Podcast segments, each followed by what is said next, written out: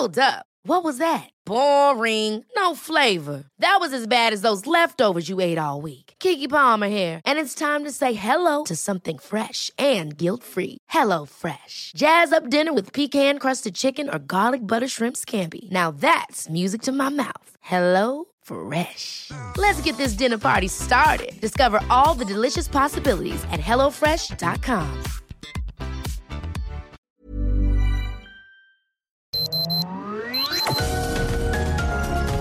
Heraldo Media Group presenta Sergio Sarmiento y Lupita Juárez. Información veraz y oportuna con un toque personal y humano. Por El Heraldo Radio, donde la H suena y ahora también se escucha.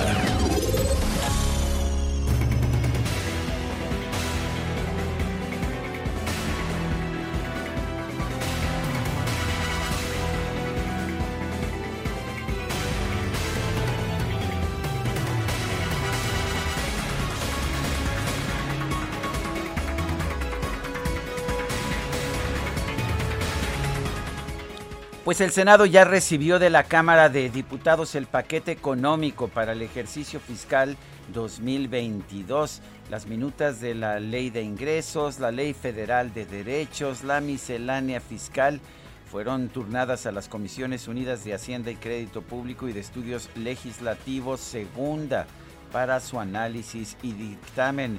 Es una ley de ingresos que prevé captar 7 billones 88 mil millones de pesos y está contemplando que el Producto Interno Bruto registre un crecimiento de 4.1%.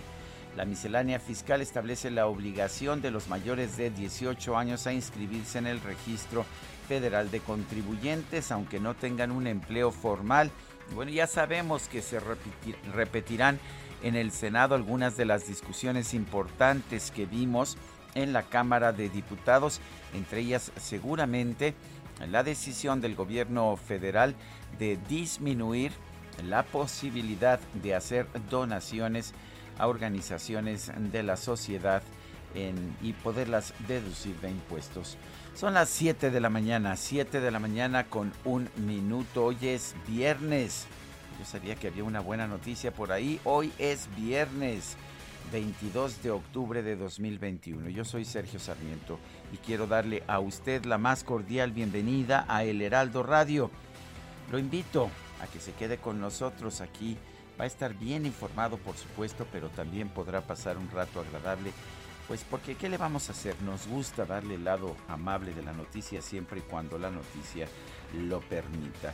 Y como siempre es un gusto y un placer y un privilegio estar con Guadalupe Juárez esta mañana. Lupita, ¿cómo estás? Muy buen día. Hola, ¿qué tal? Qué gusto saludarte, Sergio Sarmiento. Muy buenos días. Es cierto que venimos del mismo pues color. Pues casi, casi medio nos combinamos. ya podemos cantar a la salida. Sí, este, pero ¿de qué será el grupo? ¿De Híjole. o de...? Úchala, no sé. No, bueno, mejor este. Pensamos, pensamos bien el ritmo. A seguir con las noticias, ¿qué te parece? Quién sabe, a lo mejor nos va bien, Sergio. Tú nunca digas no. Pues no, no digo que no. Eh, pues estamos así como de lila y negro los dos. ¿Qué este, tal? Tampoco era fácil eh, que nos pusiéramos de acuerdo y que encontráramos la ropa adecuada. Pero ¿qué tal usted cómo amanece? ¿Qué tal cómo empieza la mañana? Yo aquí buscando una amistad sincera, mi querido Sergio, ¿Ah, sí? para compartir una charolita de pan de muerto y un chocolate. Todo eso.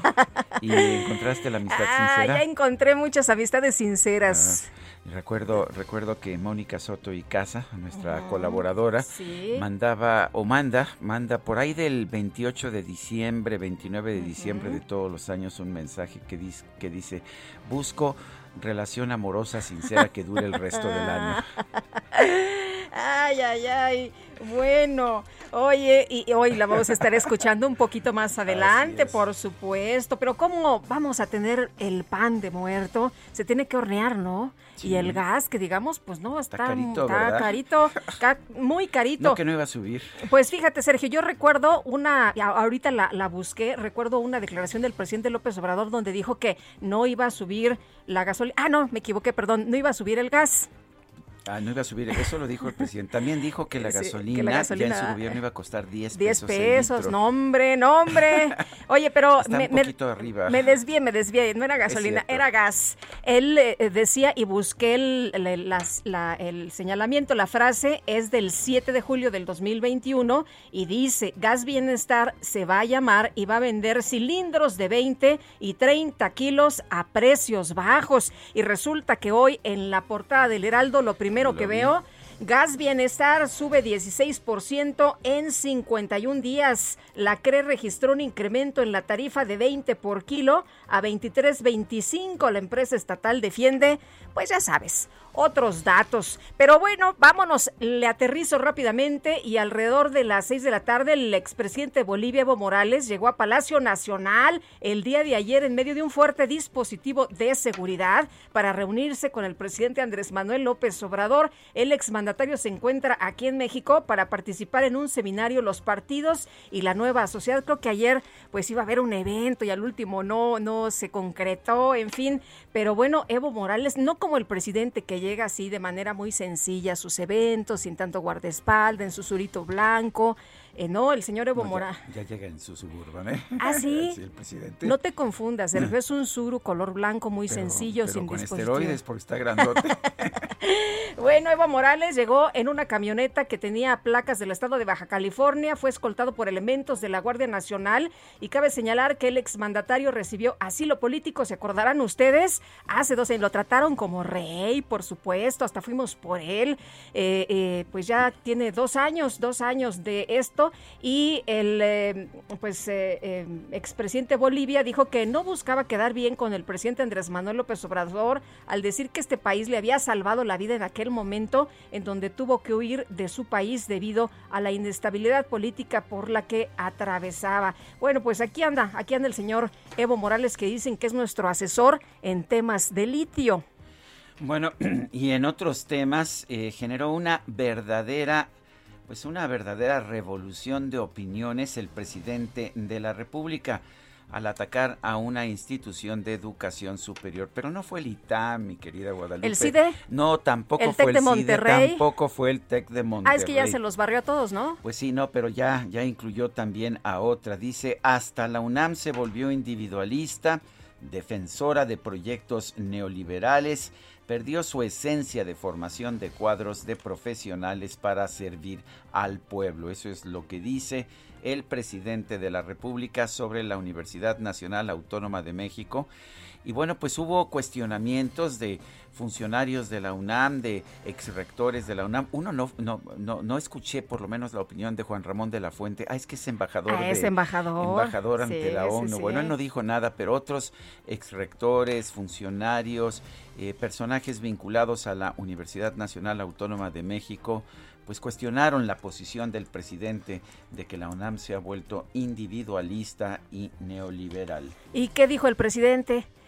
¿Le preocupó mucho? No, bueno, pues ayer se fue a macanear, ¿no? Ayer se fue a jugar base. A, cierta edad tienes que tener más cuidado, ¿verdad? Que creo que no le fue muy bien. No le fue muy bien, tuvo un desgarre. Dicen que ya no va a poder participar en la Serie Mundial. Uy, el que, le va a los Dodgers. Sí, ayer ganaron los Dodgers, ¿eh? iban perdiendo 2 a 0 los Dodgers y vinieron de atrás y qué bueno porque yo les había apostado. Entonces, me parece muy bien. Iban perdiendo 2-0 y dije... ¿Pero qué te preocupan los problemas, hombre? Échate un partido de macanazo. Ya no tengo edad. Como dicen, no tengo edad. Bueno, no voy a opinar. Eh, tiene usted razón, señor presidente. Yo no voy a jugar béisbol. Son las 7 de la mañana con 8 minutos.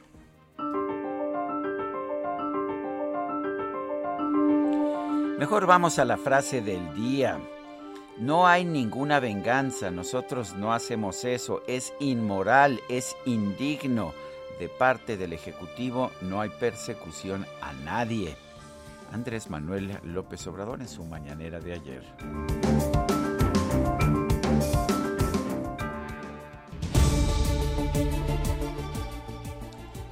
Y las preguntas, ya sabe usted que somos requete preguntones. Bueno, ayer preguntábamos, por ejemplo, ¿es correcto que Rosario Robles permanezca en la cárcel antes de haber sido juzgada? Y nos dijeron, sí tiene riesgo de fuga, 12.6%, no, es presa política 80.7%. No sabemos 6.7%. Recibimos 3.149 votos. La que sigue, por favor. Esta mañana, por supuesto que sí, mi querido DJ Kike, ya coloqué en mi cuenta personal de Twitter, arroba Sergio Sarmiento. Voy a poner este, no soy beisbolista ahora para identificar mi cuenta personal de Twitter. Hasta la UNAM se volvió individualista, defensora de proyectos neoliberales, afirma AMLO. Tiene razón bueno, nos dice que sí el 6%, que no el 90.9%, no sé 3.1%. En 53 minutos hemos recibido 970 votos. Las destacadas del Heraldo de México. Ánimo, ya es viernes. Bueno, ánimo, ya es viernes, Itzel González, y es viernes 22 de octubre, y las mañanitas adelantadas. Híjole, híjole, uy, uy, uy, yo pensé que nos tenían de sorpresa las mañanitas adelantadas. Oye, es una verdadera. Si no fuera por Angelina, ni yo me hubiera acordado que mañana es mi cumpleaños. Oye, este, mm, sorpresa. Ah, sí. Eh, sí. ah, bueno. Es para que no se puso las pilas, yo no estoy ahí para jalarle las orejas, pero el lunes nos, ajustamos de cuenta. Oye, y la productora de la tabla que ya no, ya no Oye, dice que ya está trabajando. ah, bueno. que alguien tiene que trabajar. Mi querido Sergio, muchas felicidades. Ay, hombre, pues, que tengas un gran cumpleaños, que te la pasen muy a papá. más viejo. Ay, la verdad más experiencia. Me voy a tomar mañana un vinito en el Valle de Guadalupe. Me parece excelente que disfrutes de esa forma tu cumpleaños. Ya sabes que te quiero mucho, te deseo lo mejor. Gracias. Un gran año para ti. Y al reto te doy un abrazo. un abrazo con, ya sabes, como con mascarilla, con mascarilla y toda la cosa. El problema con Lupita, digo, no es que me disgusten sus abrazos, pero se pone una escafandra. más vale, más vale. Fíjate que yo sí, sí. Oye, tabla, tabla. Ah, tabla. que no me desvíe. Ah, bueno. Está bien, señora productora. Felicidades, mi querido Sergio. Gracias, gracias, mi querida Guadalupe Juárez y de parte de toda, de toda la producción un gran abrazo y de todas maneras el lunes por ahí nos andamos viendo en la cabina. Itzel ya se me había olvidado que íbamos a las primeras planas, a las destacadas. Así es. Porque los destacalovers exigen, ¿eh? Sí, sí, aquí ya están atentos. Uf, ay, me dolió. 22 de octubre y tenemos que trabajar aunque sea un día previo al cumpleaños, así que comenzamos con las destacadas del Heraldo de México. En primera plana, de septiembre a octubre, Gas Bienestar sube 16% en 51 días. La CRE registró un incremento en la tarifa de 20 pesos por kilo a 23.25. La empresa estatal defiende otros datos. País, senadores de la República reconocen a los cinco plurales. El Pleno admitió como bancada a grupo parlamentario de los sin partido. No tendrán voz ni voto. Ciudad de México, en ocho alcaldías bajan 90% contagios. Los infectados por SARS-CoV-2 disminuyeron en la mitad de las demarcaciones. Estados, Guerrero, inseguridad ahoga a Acapulco. Reciente el puerto alza en violencia ligada al crimen organizado. Orbe, La Palma, salvan a perros varados. Un grupo se adelantó al rescate que estaba planeado con drones. Meta, Fórmula 1, cerrado final de campaña. Solo seis puntos tiene Verstappen sobre Hamilton por el título de la máxima categoría. Y finalmente, en mercados por autos chocolate, Amis urge retorno del Repube. Abrir la frontera con Estados Unidos obliga a tener un registro. Sergio Lupita, amigos, hasta aquí las destacadas del Heraldo. Feliz viernes. Gracias, Itzel. Muy buenos días. Son las 7 de la mañana con 14 minutos. Vamos a un resumen de este viernes 22 de octubre de 2021. Este jueves las Comisiones Unidas de Hacienda y Estudios Legislativos Segunda del Senado se declararon en sesión permanente para analizar y discutir los dictámenes de la Ley de Ingresos de la Federación, la Ley Federal de Derechos y la Miscelánea Fiscal para 2022. El senador de Movimiento Ciudadano, Dante Delgado, denunció que Morena y sus aliados buscan avalar el paquete económico 2022 con prisas y, por supuesto, sin discusión. No hay prisa. Tienen mayoría para sacarla en la comisión y tienen mayoría para sacarla en el Pleno. Lo que sí va a haber pues, son muchas reservas y van a escuchar cosas que a lo mejor no les gustan. Pero anticipadamente sabemos que van a sacar pues, la iniciativa la van a sacar en los términos que le gusta al Ejecutivo, como ya se vio después de más de dos días de, debate en la Cámara de Diputados. No hubo ninguna reserva que prosperara. Así va a ser aquí, pero que se cumplan las formalidades legales. La Coparmex, la Confederación Patronal de la República Mexicana, advirtió que la miscelánea fiscal para 2022, aprobada por la Cámara de Diputados, promueve el terrorismo fiscal y atenta contra los jóvenes. Las bancadas del PRI y del PAN en el Senado criticaron al presidente López Obrador por asegurar que la UNAM perdió su esencia y se convirtió en defensora de proyectos neoliberales. La senadora panista Kenia López pidió terminar con la estigmatización a esta casa de estudios. También desde aquí, Presidenta, lamentamos muchísimo la estigmatización que el presidente de la República hace sobre la Universidad Nacional Autónoma de México.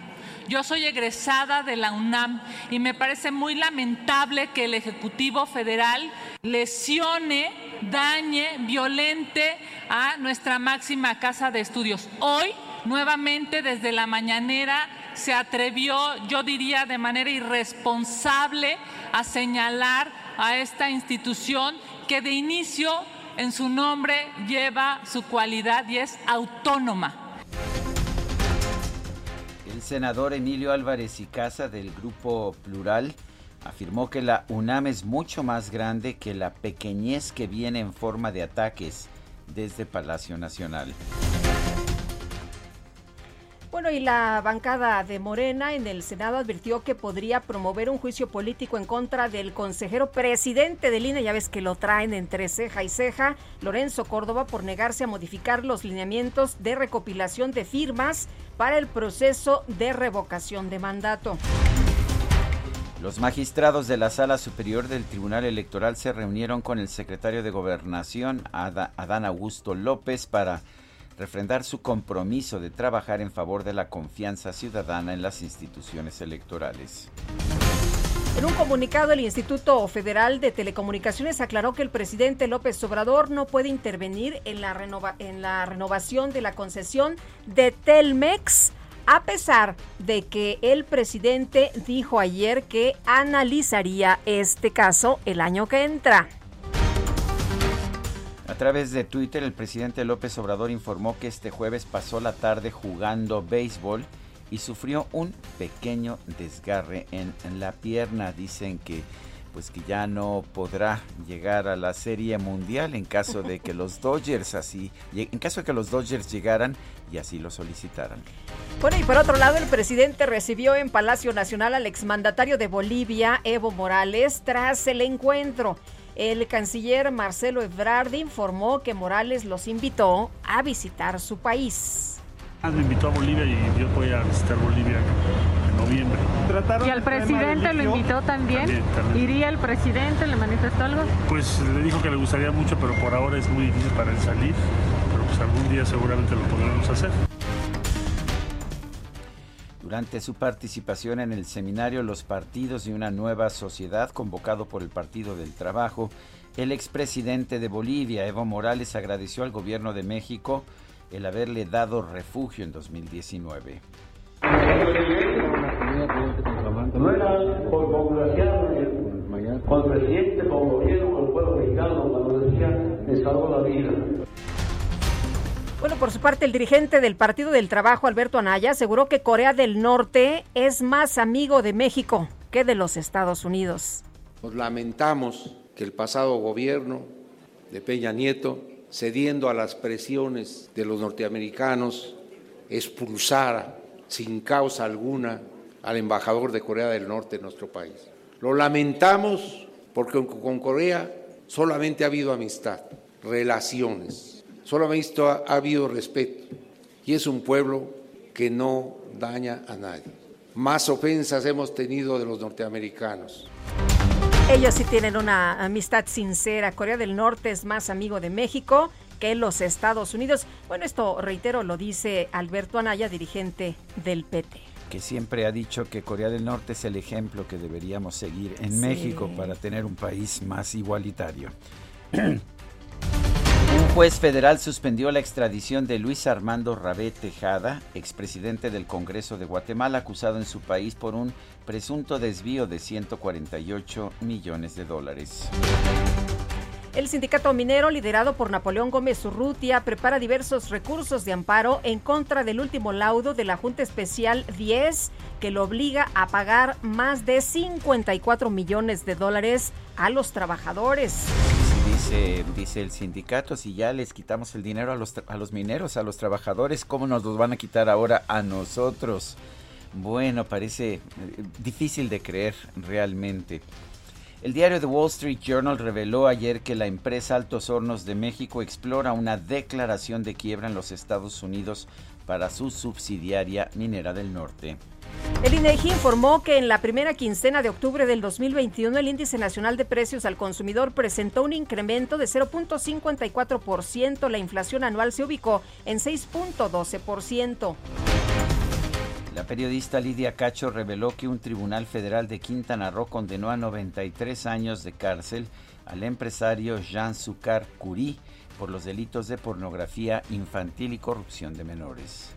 Y durante la toma de protesta de los integrantes del patronato del DIF Guerrero, la gobernadora del estado, Evelyn Salgado, reiteró su compromiso de acabar con la venta de niñas en la entidad. Un grupo de elementos de la policía de Acapulco, Guerrero, anunció un paro de labores para exigir el pago de salarios atrasados. Y miembros de diversas organizaciones sociales entregaron a la Secretaría de Educación Pública un documento con firmas para solicitar que se mejoren los contenidos de los libros de texto gratuito y que queden libres de ideologías políticas. La alcaldesa de Álvaro Obregón, Lía Limón, criticó a la jefa de gobierno de la Ciudad de México, Claudia Sheinbaum, por no invitarla a un evento que realizó en su demarcación para entregar tarjetas, perdón, tarjetas del programa Mi beca para empezar. Uy, pues mala pues señal, ¿no? Se trata de, de asumir el, el, de, de, conseguirlos, de captar los votos, ¿no? Que compras con esas becas. Pero no es muy así como diplomático que la jefa de gobierno invite al alcalde. Cuando va a tener un evento en la demarcación. Pues sí, a que vayan y de manera, pues conjunta, ¿no? Pero bueno, pues otras maneras de hacer política. Quiere dejar muy claro ahí tal vez el gobierno de quién llega el recurso. Y la doctora Claudia Sheinbaum señaló que este tipo de eventos son organizados entre el gobierno capitalino y la Secretaría de Educación Pública. Ahí está la explicación. Así que al ser un evento entre estas pues dos instituciones, no se invita a los alcaldes. El gobierno de la Ciudad de México confirmó que la próxima semana va a comenzar la vacunación contra el COVID-19 en menores de edad con comorbilidades. La Secretaría de Salud Federal informó que este jueves se registraron 322 muertes por COVID-19 en México y 4.798 contagios nuevos. Luego de que el presidente López Obrador criticó a la Organización Mundial de la Salud por tardar mucho en la aprobación de ciertas vacunas contra el COVID-19, el propio director general de la OMS, Tedros Adhanom Ghebreyesus, eh, le pidió al presidente dejar ese tema en manos de los expertos. La Organización Mundial de la Salud indicó que a nivel mundial la pandemia de COVID-19 ha causado entre 80 mil y 180 mil muertes entre trabajadores del sector salud. La farmacéutica Pfizer informó que de acuerdo con un nuevo ensayo clínico, la aplicación de una dosis de refuerzo de su vacuna contra COVID-19 eleva la efectividad al 95.6%. Es una cifra bastante fuerte. Y el gobierno de los Estados Unidos reportó una cifra de 200 millones de vacunas contra el COVID-19 donadas a otros países, entre ellos, por cierto, México. La Fiscalía General de Ecuador abrió una investigación por presunto fraude fiscal contra el propio presidente de la República, Guillermo Lazo. Esto en consecuencia de la revelación de los llamados Pandora Papers. Y en información de los deportes, los Dodgers de Los Ángeles vencieron 11-2 a los Bravos de Atlanta en el quinto juego de la serie de campeonato de la Liga Nacional. Y en el básquetbol, el Heat de Miami abrió la campaña con una victoria de 137 contra 95 sobre los Bucks de Milwaukee. Sí, el Heat derrota a los actuales campeones de la NBA. Son las 7 con 24 minutos, regresamos.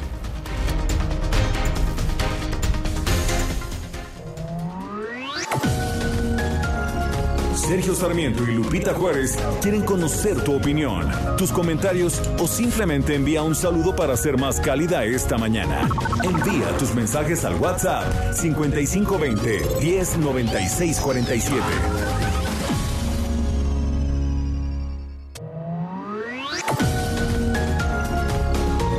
Continuamos con Sergio Sarmiento y Lupita Juárez por El Heraldo Radio.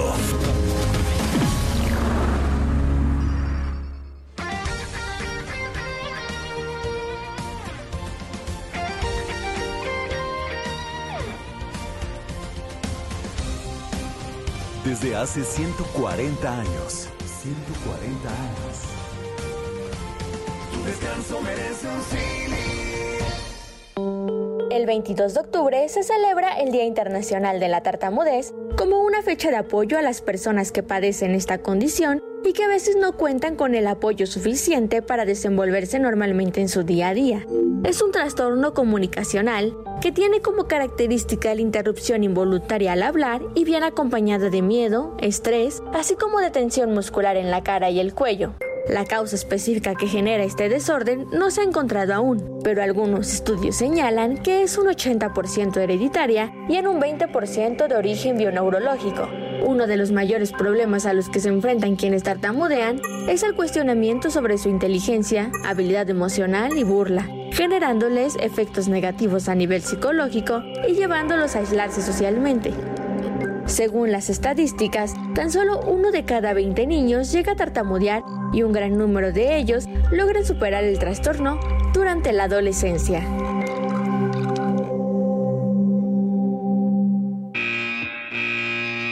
Los domis de choque revelan el daño que puedes sufrir al chocar en un auto. Reciben impacto tras impacto para evaluar qué autos nos protegen mejor. Solo los domis resisten choques. Tu familia no. ¿Sabías que en México se vendieron más de un millón y medio de autos de baja seguridad entre 2015 y 2020? Con autos más seguros y mejor información para los consumidores, se evitarían más de 5.000 muertes cada año. Exijamos autos más seguros para México. Infórmate en www.quetanseguroestuauto.org. A fuego lento tu mirada, fuego lento tu nada. Vamos fraguando esta locura con la fuerza de los vientos y el calor de la ternura. Sigue el camino del cortejo. A fuego lento, fuego viejo. Sigue avivando nuestra llama con todo lo que te quiero y lo mucho que me amas.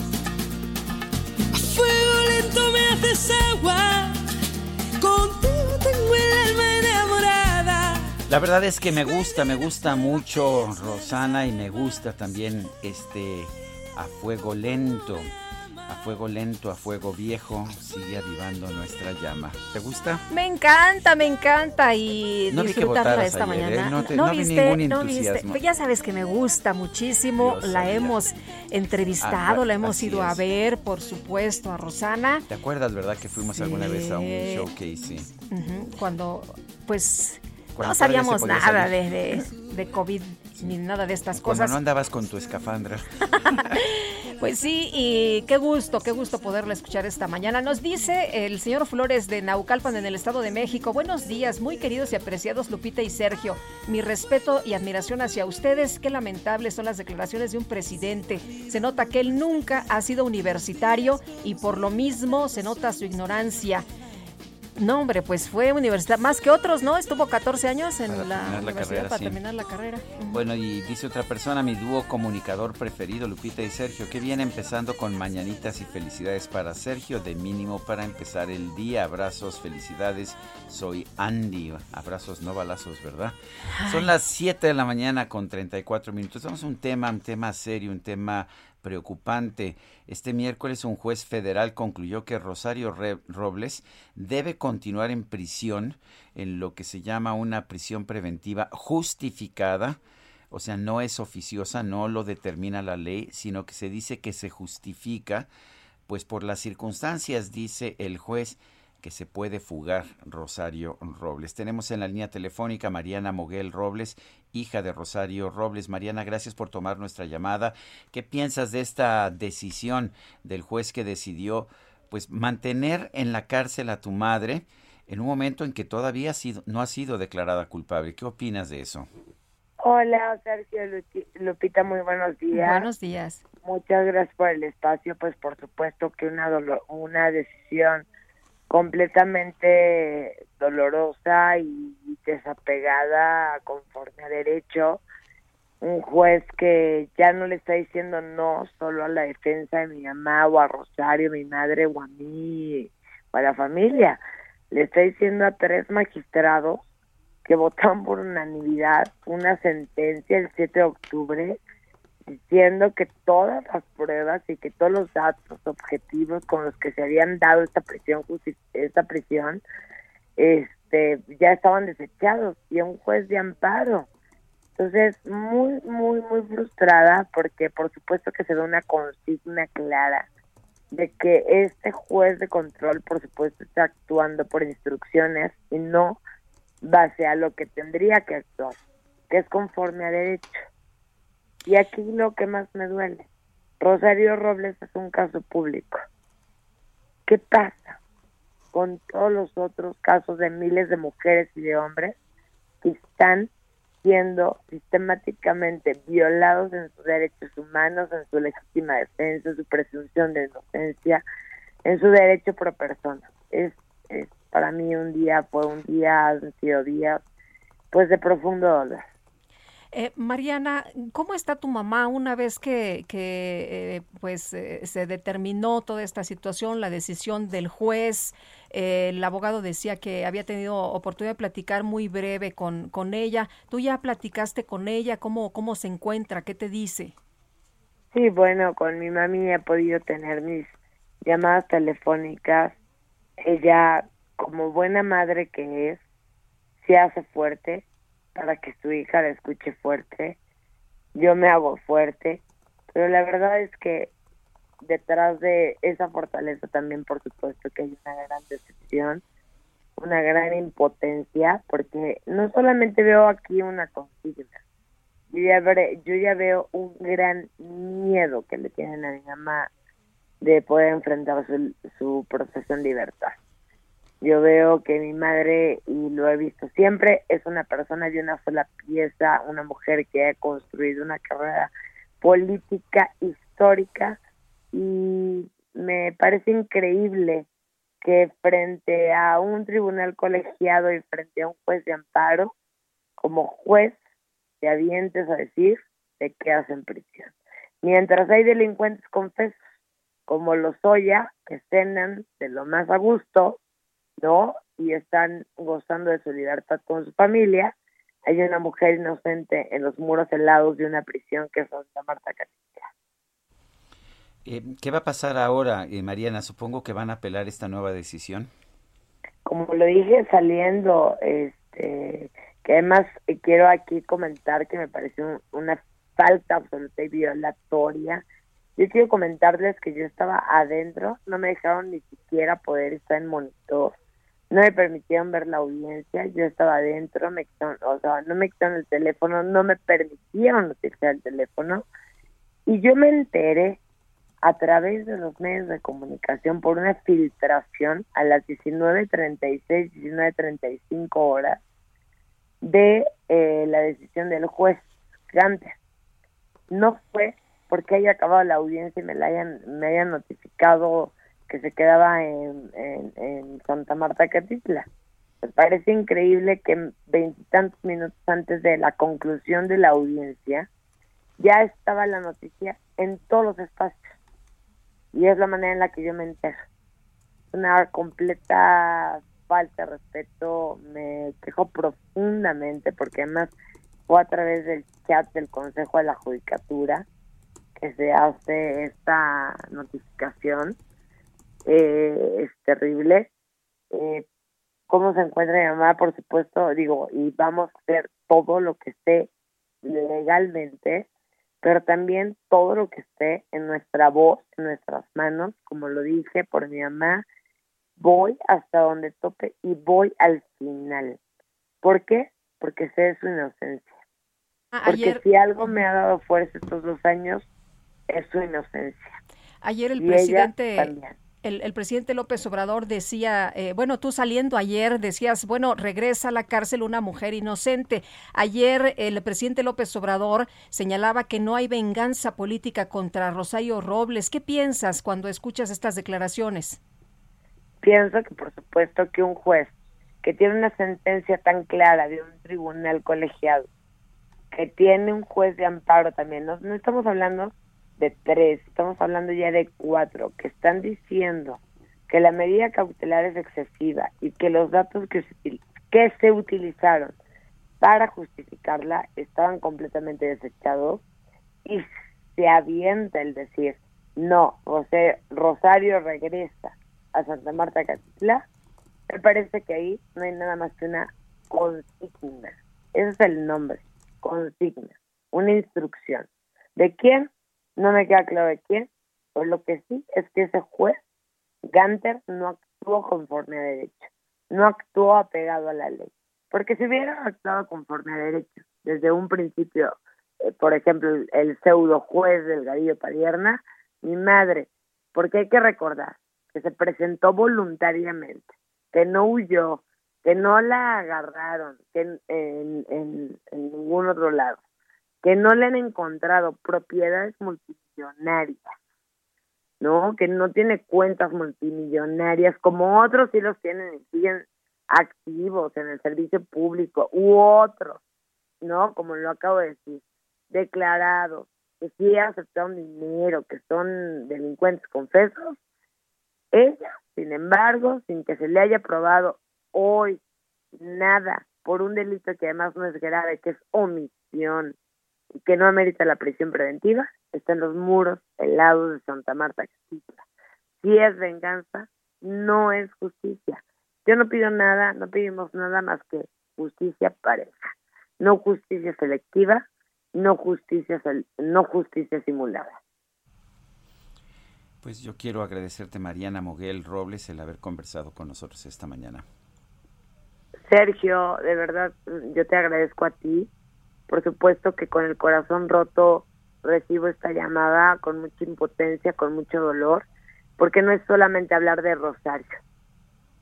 Rosario son miles en este país, miles de mujeres y, miles de hombres que se les dieron sistemáticamente derechos fundamentales como la legítima defensa, la presunción de inocencia, el debido proceso, los derechos humanos.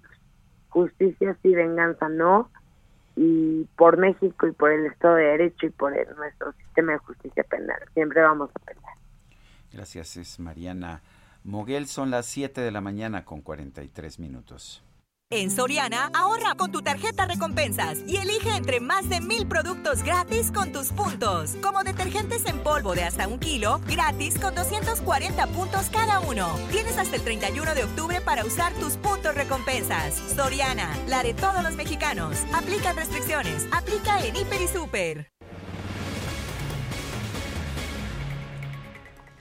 Bueno, y el periodista de Animal Político Arturo Ángel ha estado dando seguimiento muy puntual al caso de Rosario Robles. Y Arturo, te saludamos con mucho gusto. ¿Cómo viste la decisión del juez que pues señala Rosario Robles no puede salir de la cárcel, hay riesgo de fuga, tiene que regresar a prisión? ¿Qué te pareció esta decisión del juez?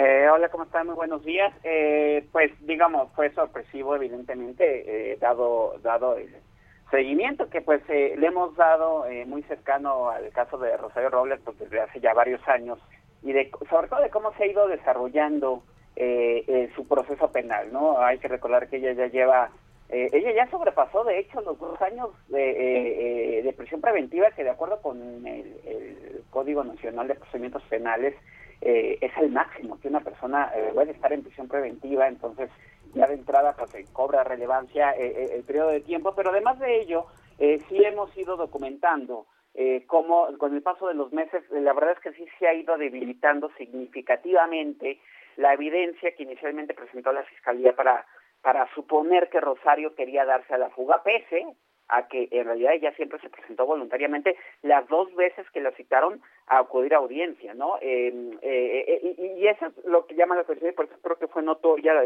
eh, sorpresiva la decisión de esta semana porque era muy claro lo que había concluido el, el, Tribunal Federal que confirmó el amparo a Rocío Robles en el sentido de que el juez, pues francamente había violado la Constitución, este mismo juez desde el año pasado al haber insistido en mantener a Rocío Robles sin, sin, sin considerar que muchas de, las pruebas, ya eh, insisto, ya se habían caído, como este hecho de que había tramitado una, una segunda licencia de conducir para tratar de confundir a la autoridad sobre su verdadera dirección, ¿no? Eh, pero, pero lo que pudimos averiguar luego de que se da a conocer la noticia y de que el juez concluye que pues persiste un elevado riesgo de fuga, pues el chiste aquí es cuáles fueron los argumentos que llevaron al juez a considerar eso. Y básicamente, para decirlo muy coloquialmente, lo, que el juez está diciendo, eh, de acuerdo a lo que pudimos averiguar a través de personas que participaron en la audiencia, es que mm, no no confía pues en Rosario Robles, sigue sin confiar en ella, sigue creyendo que puede escaparse y, y, dio otros ejemplos no del por qué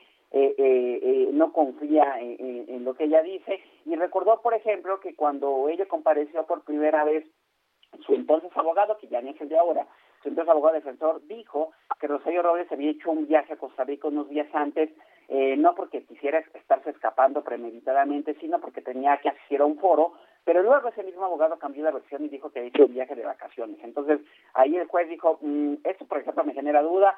Otra cosa eh, que le genera duda es que Rosario Robles y sus abogados no hayan dicho desde un inicio que ella tenía otras casas, aunque en realidad eran casas donde había, habían sido rentadas, pero bueno, el juez dijo que José Robles, si bien vivía en la dirección que vio, tenía otros domicilios distintos en la ciudad de Forma y otra en, en, Polanco, ¿no? Exactamente, ¿no? Este, eh, y, tres, pues que su defensa eh, no había admitido eh, inicialmente que sí tenía un oficio que la Fiscalía les había entregado, donde se alertaba de la segunda, insisto, de esta de esta segunda licencia de conducir y, y, era un oficio que arrojaba el área de inteligencia de, de, la de la fiscalía. En realidad es que, híjole, yo no no no sé, este son argumentos que uno los ve y pues sí, eh, eh, sobre todo a la luz de lo que dice la ley, y creo que aquí por eso es importante tener el contexto. La ley dice que la prisión preventiva es una de las 14 medidas que se le pueden aplicar a una persona inocente pero que hay que garantizar que siga en un proceso hasta que se demuestre que es culpable. Y son medidas para restringir su movimiento, pero la ley es clara. La, la, número 14 es la prisión preventiva porque es la más grave y porque implica literalmente encerrar en la cárcel a alguien a quien no le has probado nada. Es más, ni siquiera se ha acabado la investigación, ¿no? Porque acuérdense que en el sistema penal, pues vincular a proceso a alguien ni siquiera significa que está cerrada la investigación, ¿saben? Sino significa solamente que, pues tengo cierta evidencia, se la llevo al juez, el juez dice, órale, me, late que, que, pudiera ser que haya un delito, pero ahora, Fiscalía, vas a seguir la investigación bajo mi vigilancia. Y, eso está muy bien, yo creo, porque antes lo que sucedió en el sistema penal anterior es que en oscurito armaban todas las investigaciones de la Procuraduría. El escrito de un nuevo sistema penal es que hay un momento de la investigación en que esté bajo control del juez. El problema y, esto va mucho más allá de Rosario Robles y, yo creo que eh, los invito la próxima semana en Animal Político vamos a estar publicando un reportaje sobre eso. Eh, el tema de la prisión preventiva es que usando para encerrar a muchas personas eh, con, investigaciones que ni siquiera están terminadas y, y, luego como se ha ido ampliando la posibilidad de aplicar prisiones preventivas prácticamente en automático, ¿no? Este, pues ahora ya ni siquiera hay que justificarlo. En el caso de Rosario Robles sí había que justificarlo, pero vean lo que sucede, aún así con estos argumentos como que dijo que, que, que, se iba a un, a un, a un viaje de, de, de, de, a un foro, pero no, que me dieron un viaje, un viaje de vacaciones, pues luego esos argumentos en realidad son suficientes para encerrar a alguien en prisión preventiva. ¿Y por qué, por ejemplo, no aplicarle la prisión domiciliaria, donde tendría una vigilancia las 24 horas con un brazalete? ¿A poco de una casa con policía se va a escapar Rosario Robles en un operativo o algo así, no? Entonces, insisto, llama mucho, llama mucho la atención, sobre todo a la luz, y aquí no vamos a tapar el sol con un dedo, pues de los contrastes de otros casos, ¿no? Este, eh, recientemente vimos lo de Emilio Lozoya, por ejemplo, que fue un señor el que sí hubo que traer desde otro continente con una ficha roja de Interpol, con una orden de aprehensión. Este señor sí se había escapado y no ha puesto un pie en la cárcel desde que llegó a México. Y Rosario Robles, eh, pues se presentó voluntariamente las dos veces que la citaron y a ella no le han dejado irse y creo que, insisto, ya para concluir lo más lamentable de todo esto, es que en realidad hay que recordar, estamos enfrascados en el tema de la medida de cautelar, entre si la prisión preventiva o no, pero el fondo del problema, que es la estafa maestra, donde se desvió un montón de dinero, eh, donde no estamos diciendo que Rosario Robles, pues no sea culpable, que, que, que llegue el asunto a un juicio, que se, pero que se pruebe, eh, pues eso ya está pasando a segundo término, también pasa a segundo término, que no han procesado a un montón de funcionarios más que están implicados en este trama de corrupción y, y nos quedamos en esta cosa que es la superficie, pero pues, insisto, propiciado por sí creo lo riguroso que ha sido la autoridad en este caso en contra de Rosario Robles para, insisto, dejarla en la cárcel aún cuando no le han probado hasta la fecha, a más de dos años de que la tiene empresa, de que cometió realmente un delito. Bueno, el, con lo que tú conoces de tu trayectoria periodística cubriendo juicios, eh, ¿es un juicio normal o es un juicio político? Miren, eh, a ver, lo que pasa es que más bien eh, las dos cosas podrían ser ciertas, porque en realidad yo les diría que lo normal ha sido que no esté mezclada la política en los procesos judiciales, honestamente, ¿no? Este, estos casos de, de personas de alto perfil siempre traen una una, un, un, acompañamiento político que no debería de ser, evidentemente, eh, la, la, las situaciones deberían de manejarse estrictamente en la cancha judicial, pero, pero la verdad es que, y además particularmente en la actual administración, el presidente en sus conferencias todos los días eh, o con mucha frecuencia hace referencia a procesos, acusaciones, lo vimos en el caso de CONACYT, cuando el presidente refería que, bueno, pues es que no por, no por, no, no por ser científico no, no, no, no, no te van a perdonar que robes, pero pues nadie cuestionaba eso, lo que se cuestionaba en el de los científicos de CONACYT es que querían meterlos en un canal de alta seguridad de nuevo, con una presión preventiva y volvemos al mismo asunto, eh, pero como los que les querían imputar que supuestamente habían cometido una delincuencia organizada, pues eh, yo creo que nadie está peleando en que ahora, si tú crees, Fiscalía, que eso ocurrió, pues está bien, vámonos a un juicio, la delincuencia organizada es muy difícil de probar, por cierto, pues vámonos a un juicio e intenta probarlo y yo creo que los científicos con muy buenos abogados podrán defenderse. Yo creo que nadie está peleando en que los asuntos lleguen a juicio, el problema es que, insisto, implica meter a la cárcel a las personas desde antes y eso sí es riguroso. Y entonces vemos mensajes como el presidente que evidentemente le agregan un, un tinte político y el asunto de Rosario Robles, no solamente el presidente, la propia Rosario y, y todos los actores lo han llevado a la cancha a la cancha política y, y, pues la situación ahí está, ¿no? E insisto, eh, habría que estar en la mente de cada uno de los actores, pues en la mente del fiscal general, en la del juez, para responder realmente con certeza si se están privilegiando Oye, aunque, aunque platicamos hace unos momentos con Mariana Moguel, hija de Rosario Robles, y decía, a ver, cuatro jueces, jueces están de acuerdo en que no es un delito que amerite la cárcel. Rosario Robles no debería estar en la cárcel. El juez que, pues, que, que da la, la determinación piensa totalmente diferente a los otros cuatro. Sí, pero es que al mismo tiempo estos jueces, este, o sea, entiendo que dice Mariana, pero también la parte que no menciona ella, este, y sí es importante dejarlo en contexto, es que estos magistrados, este, estos del tribunal, al igual que el juez que la ampara este, inicialmente, si bien señalan que el juez de control no ha justificado bien la prisión preventiva, le dan total libertad de que él decida, ¿eh? O sea, no le están diciendo, oye, no puedes aplicar la prisión preventiva, cámbiala, porque eso podrían hacer también, pero no lo hacen, le dejan, eh, eh, eh, se dice libertad de jurisdicción al juez para que decida, entonces ahí sí hay que platicar el contexto completo. Arturo, como siempre, muchas gracias por platicar con nosotros. Muy buenos días. Muy buenos días, un gusto. Hasta, luego, Arturo Ángel, periodista de Animal Político. Bueno, y en otras cosas. En Soriana, ahorra más con tu tarjeta recompensas y elige entre más de mil productos gratis con tus puntos. Lleva huevo de 12 piezas gratis con 280 puntos. Tienes hasta el 31 de octubre para usar tus puntos recompensas. Soriana, la de todos los mexicanos. Aplica restricciones, excepto light y enriquecidos. Aplica en Hiper y Super. No, no, bueno, pues eh, el actor Alec Baldwin disparó un arma de utilería en el set de la película Rust con la que mató accidentalmente a la directora de fotografía Alina Hutchins. Se hirió al director del largometraje Joel Sousa, de acuerdo con la información que se ha dado a conocer hasta este momento. Qué accidente más terrible. Se produjo mientras se filmaba una escena en el rancho Bonanza Creek en esta locación famosa para películas en los Estados Unidos. Son las 7.54, regresamos. A fuego lento revoltosas, caricias que parecen mariposas, se cuelan por debajo de la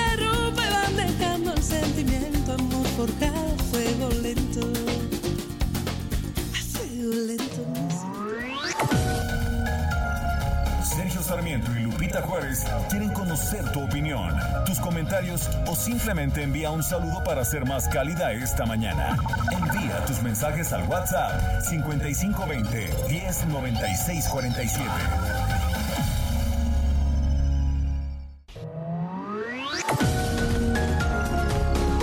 Continuamos con Sergio Sarmiento y Lupita Juárez por El Heraldo Radio.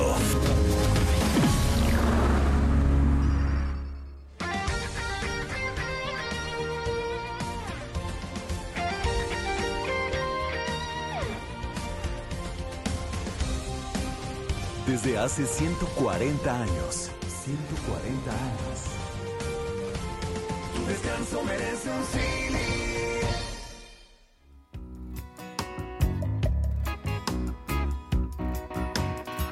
Que te vaya bonito, mis mejores deseos. Que en la vida recojas lo que siembres de bueno. Que te vaya bonito, que no te vaya mal. Y que el tiempo te deje donde tengas que estar. Quisiste ser universal. Seguimos escuchando a Rosana, Rosana Arbelo. La estamos escuchando eh, porque mañana, no, pasado mañana, 24 de octubre, será su cumpleaños. Rosana Arbelo nació allá en las Islas Canarias, en, en el pueblo de Arrecife, en la isla de Lanzarote, el 24 de octubre de 1963. Esto que estamos escuchando se llama Patino Estoy. Sin pausa, pero sin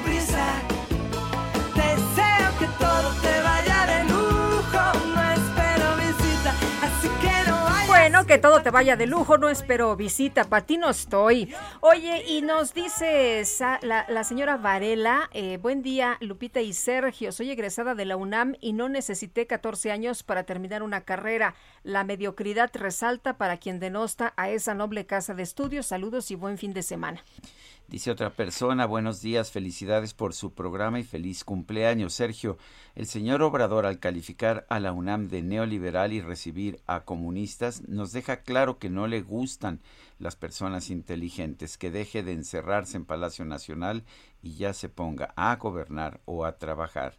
Atentamente, Raúl.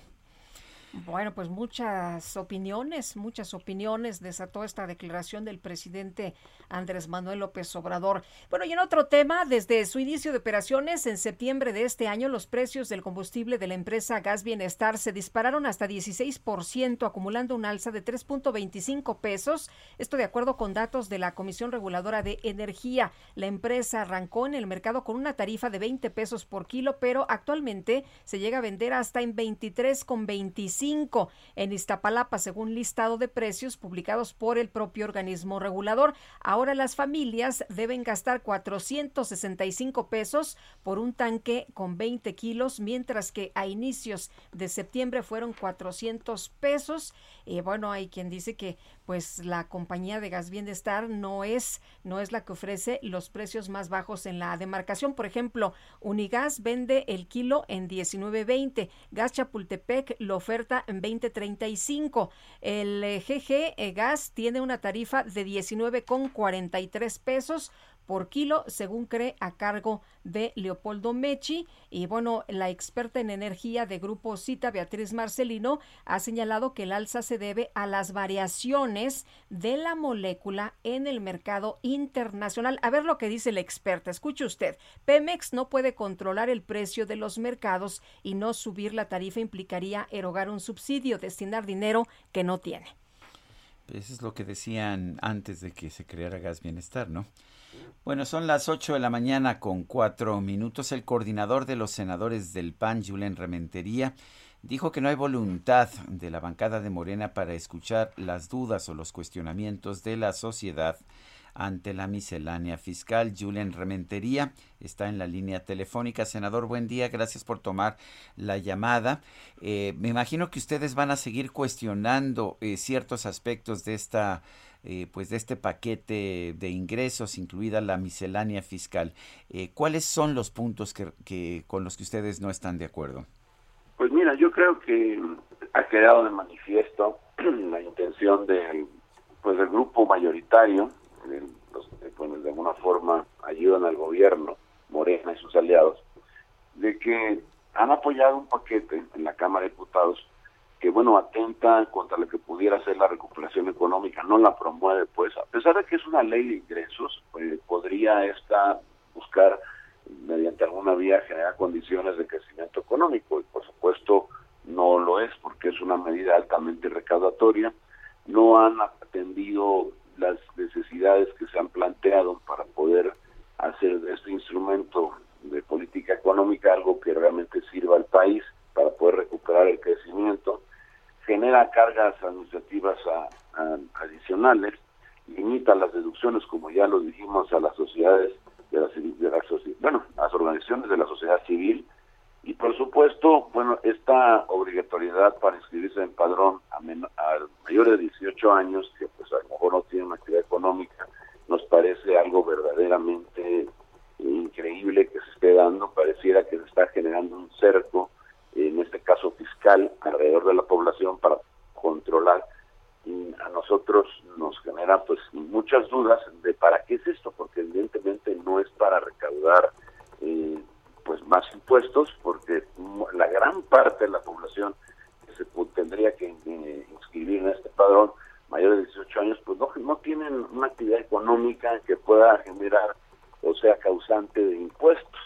Y entonces a esto hay que agregarle que pues el día de ayer pues despectivamente se convocó a las comisiones de estudios legislativos y de Hacienda para dictaminar, empezar ya el dictamen desde ayer mismo, que quieren sacar ya este martes, cuando había ya un calendario, para poderlo llevar con un foro que se tendría que realizar el día de hoy y poder luego tener, bueno, escuchar con calma el próximo miércoles a los funcionarios de Hacienda, que ellos escucharan a las y los senadores, y pues nada de esto se pudo dar lamentablemente. A eso sí, han dicho que son diferentes, que ya no son eh, un grupo que hace eh, lo que el presidente dice, pero en la práctica, en los hechos, es absolutamente lo contrario. Son más obedientes que cualquier otra legislatura del pasado. Eh, Julen, eh, aunque has señalado que a lo mejor la discusión en el Senado es más tranquila, es más serena, ¿crees que no va a cambiar mucho, que va a ser prácticamente lo mismo que ya se presentó?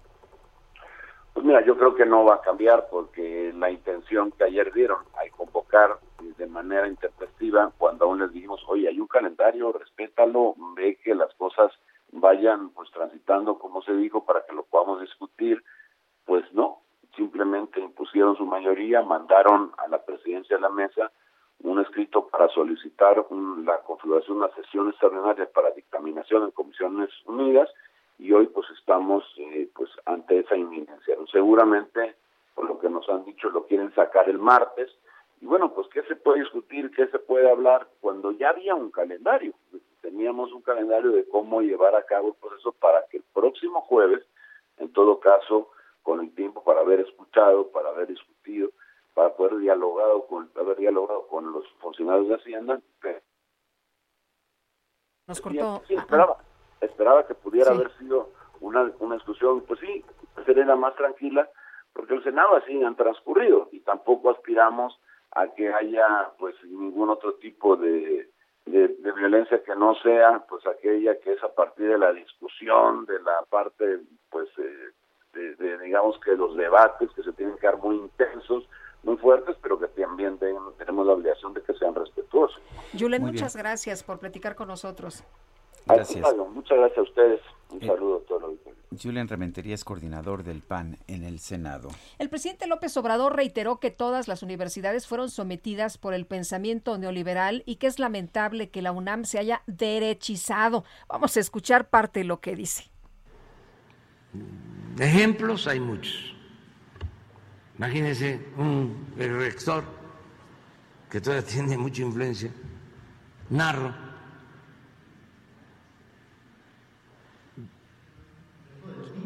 se va de secretario de salud.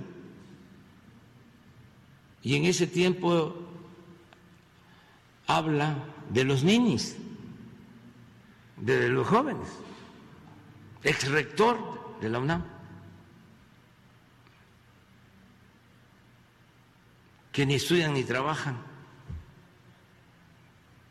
Algo ofensivo. Pero no solo eso siendo secretario de salud, acepta ser delegado del PRI en Ecatepec.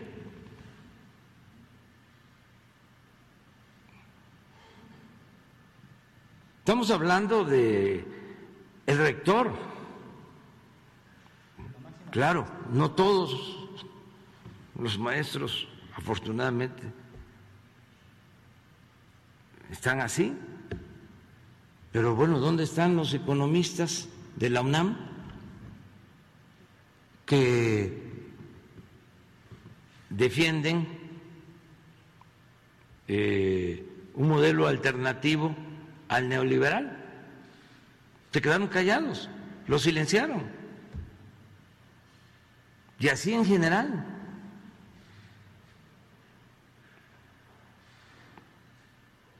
Entonces, Sí, se requiere una sacudida.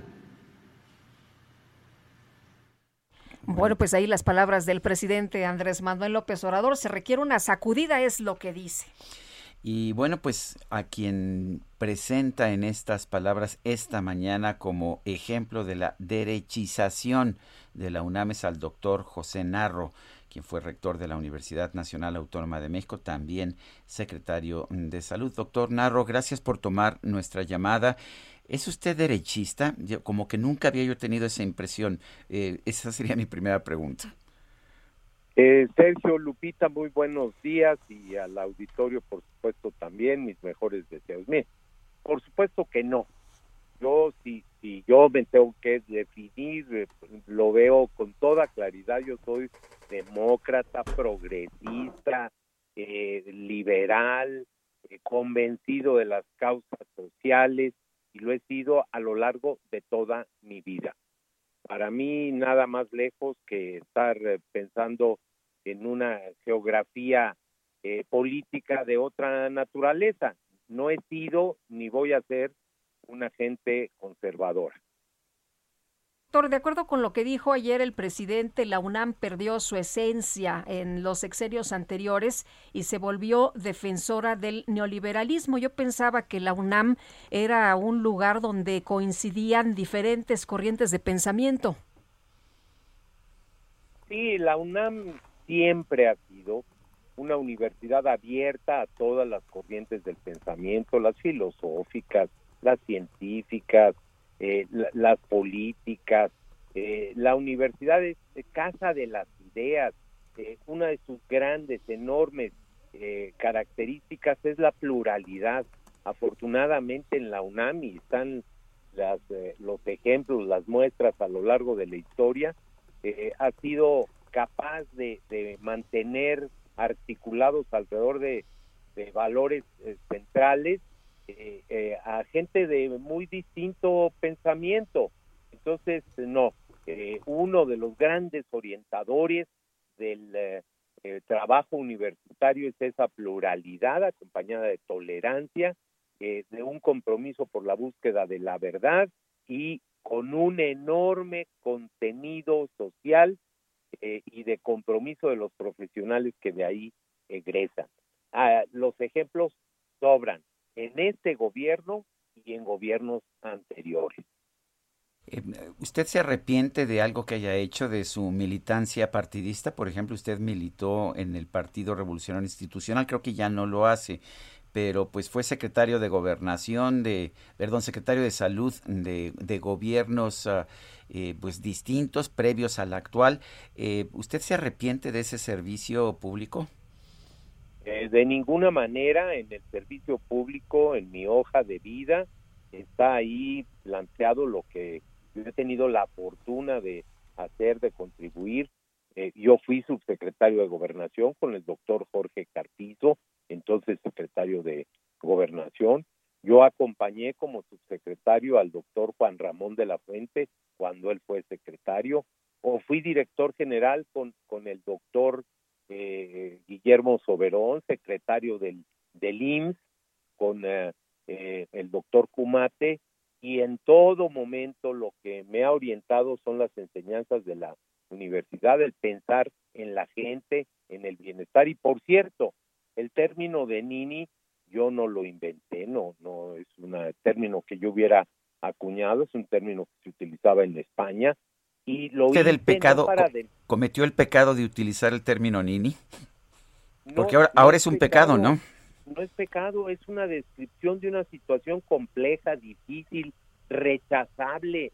Mi intervención fue para recordarle al gobierno, a las autoridades, que hay un número muy importante de jóvenes que no estudian y no trabajan, que no se les generan las oportunidades y que México se tiene que preocupar por esa por esa condición. Este es un indicador internacionalmente eh, utilizado y, y las siglas, bueno, pues son las que se utilizaron o se utilizan todavía en este momento, pero no es para atacar, denostar, molestar, al contrario, yo fijé efectivamente el tema, la preocupación y sobre todo la magnitud.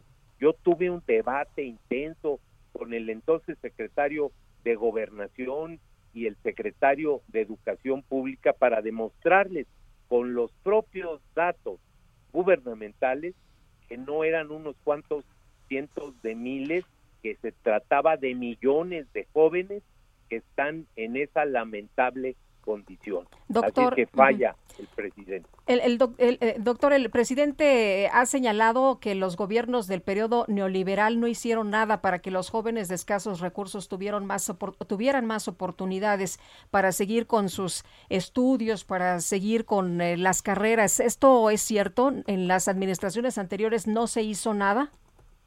No, no, tampoco es, tampoco es así.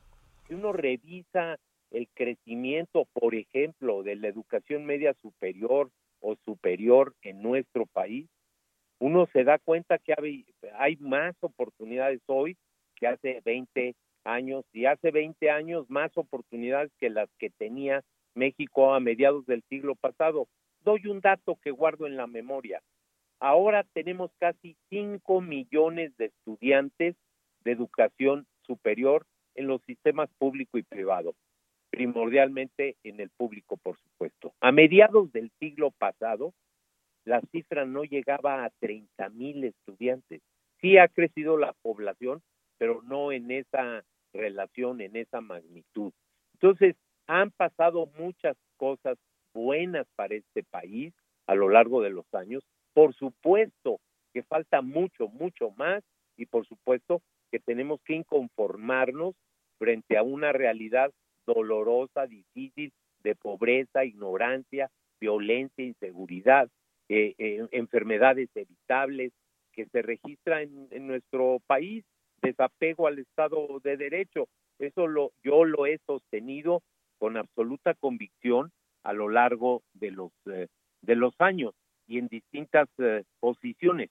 Pero negar que se ha avanzado, pues es negar la realidad.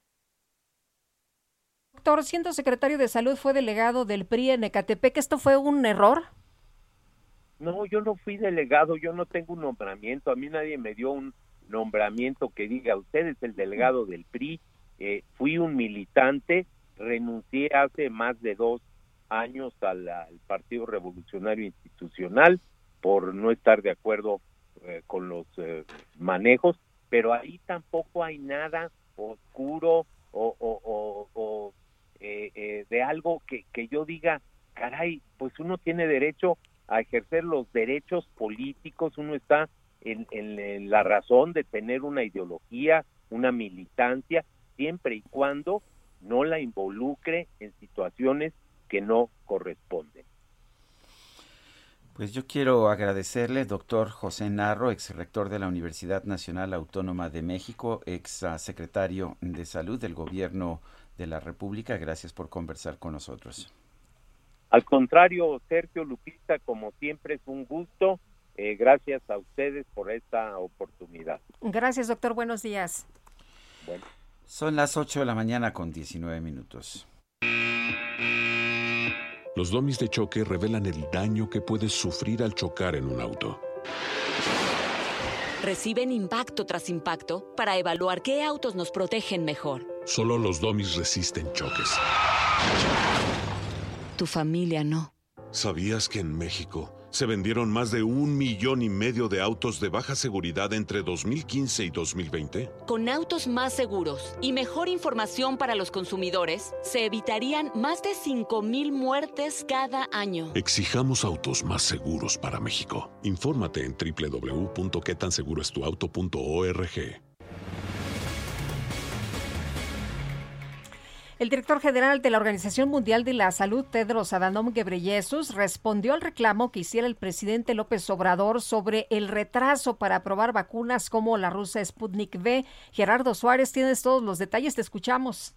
Muy buenos días. El director de la Organización Mundial de la Salud, la OMS, Tedros Ghebreyesus, respondió a las declaraciones del presidente Andrés Manuel López Obrador quien acusó de ineficiente a este organismo al no incluir todavía las vacunas Sputnik V de Rusia y CanSino de China en su lista de productos biológicos contra COVID-19 avalados para uso de emergencia.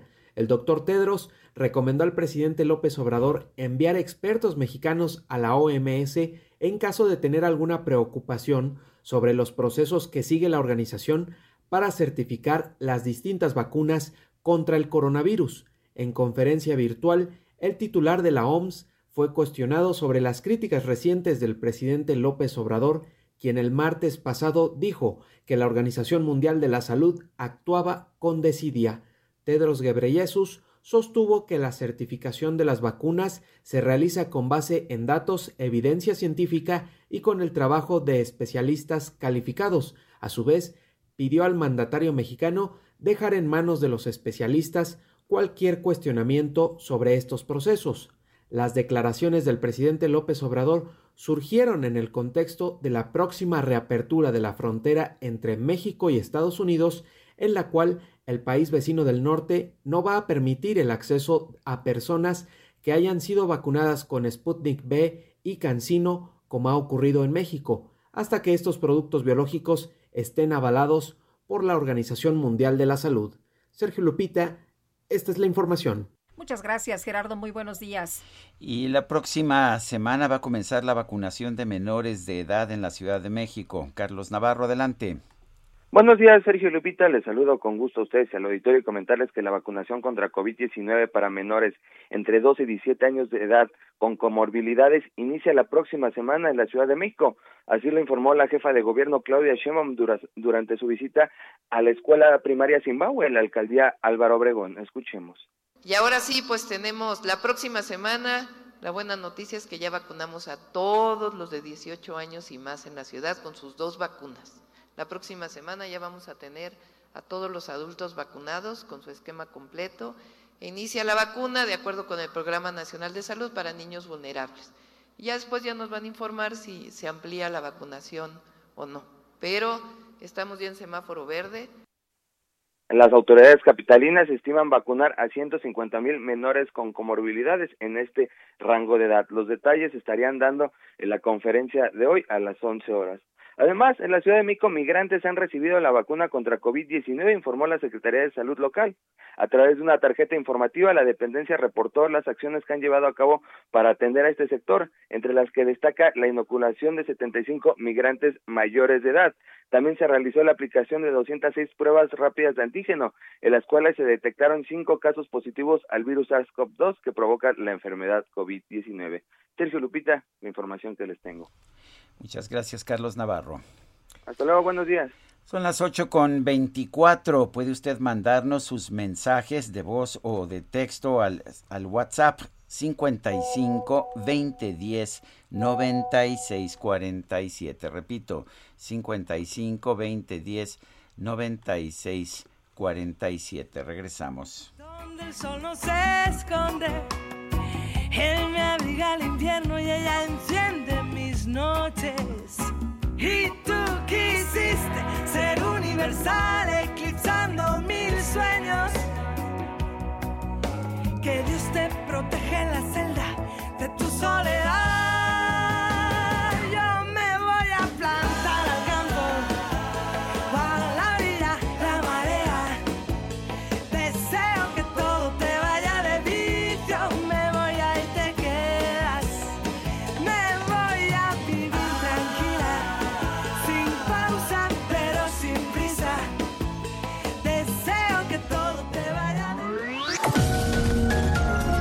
Sergio Sarmiento y Lupita Juárez quieren conocer tu opinión, tus comentarios o simplemente envía un saludo para ser más cálida esta mañana.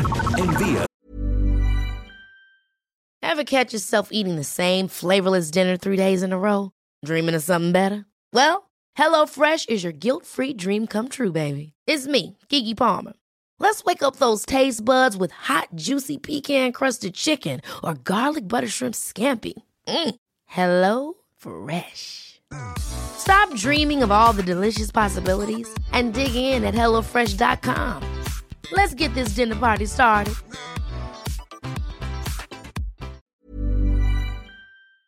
tus mensajes al WhatsApp 5520 109647.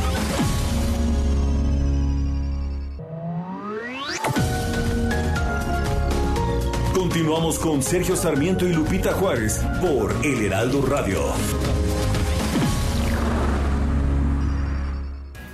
Jaque Mate con Sergio Sarmiento.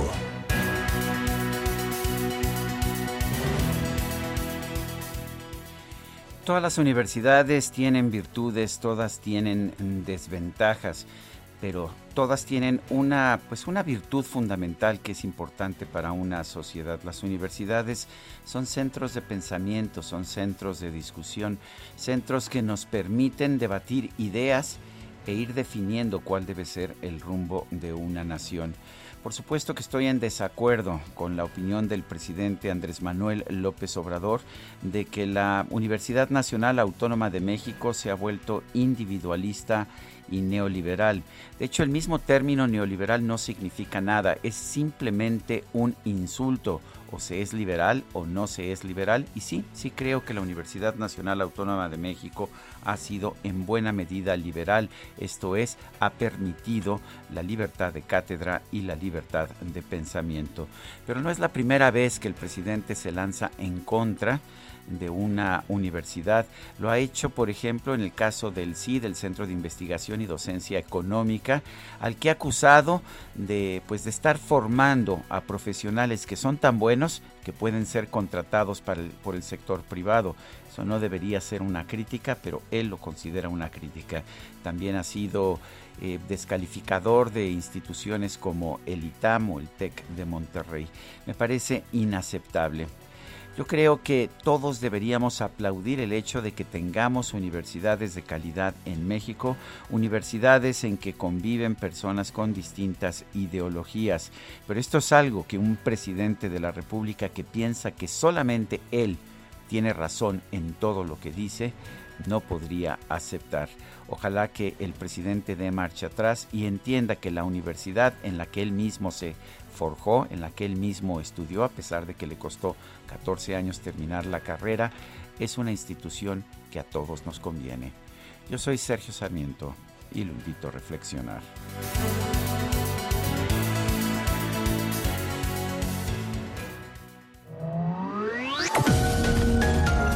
Para Sergio Sarmiento tu opinión es importante.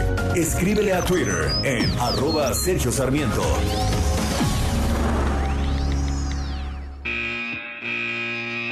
Los domis de choque revelan el daño que puedes sufrir al chocar en un auto. Reciben impacto tras impacto para evaluar qué autos nos protegen mejor. Solo los domis resisten choques. Tu familia no. ¿Sabías que en México se vendieron más de un millón y medio de autos de baja seguridad entre 2015 y 2020? Con autos más seguros y mejor información para los consumidores, se evitarían más de 5.000 muertes cada año. Exijamos autos más seguros para México. Infórmate en www.quetanseguroestuauto.org.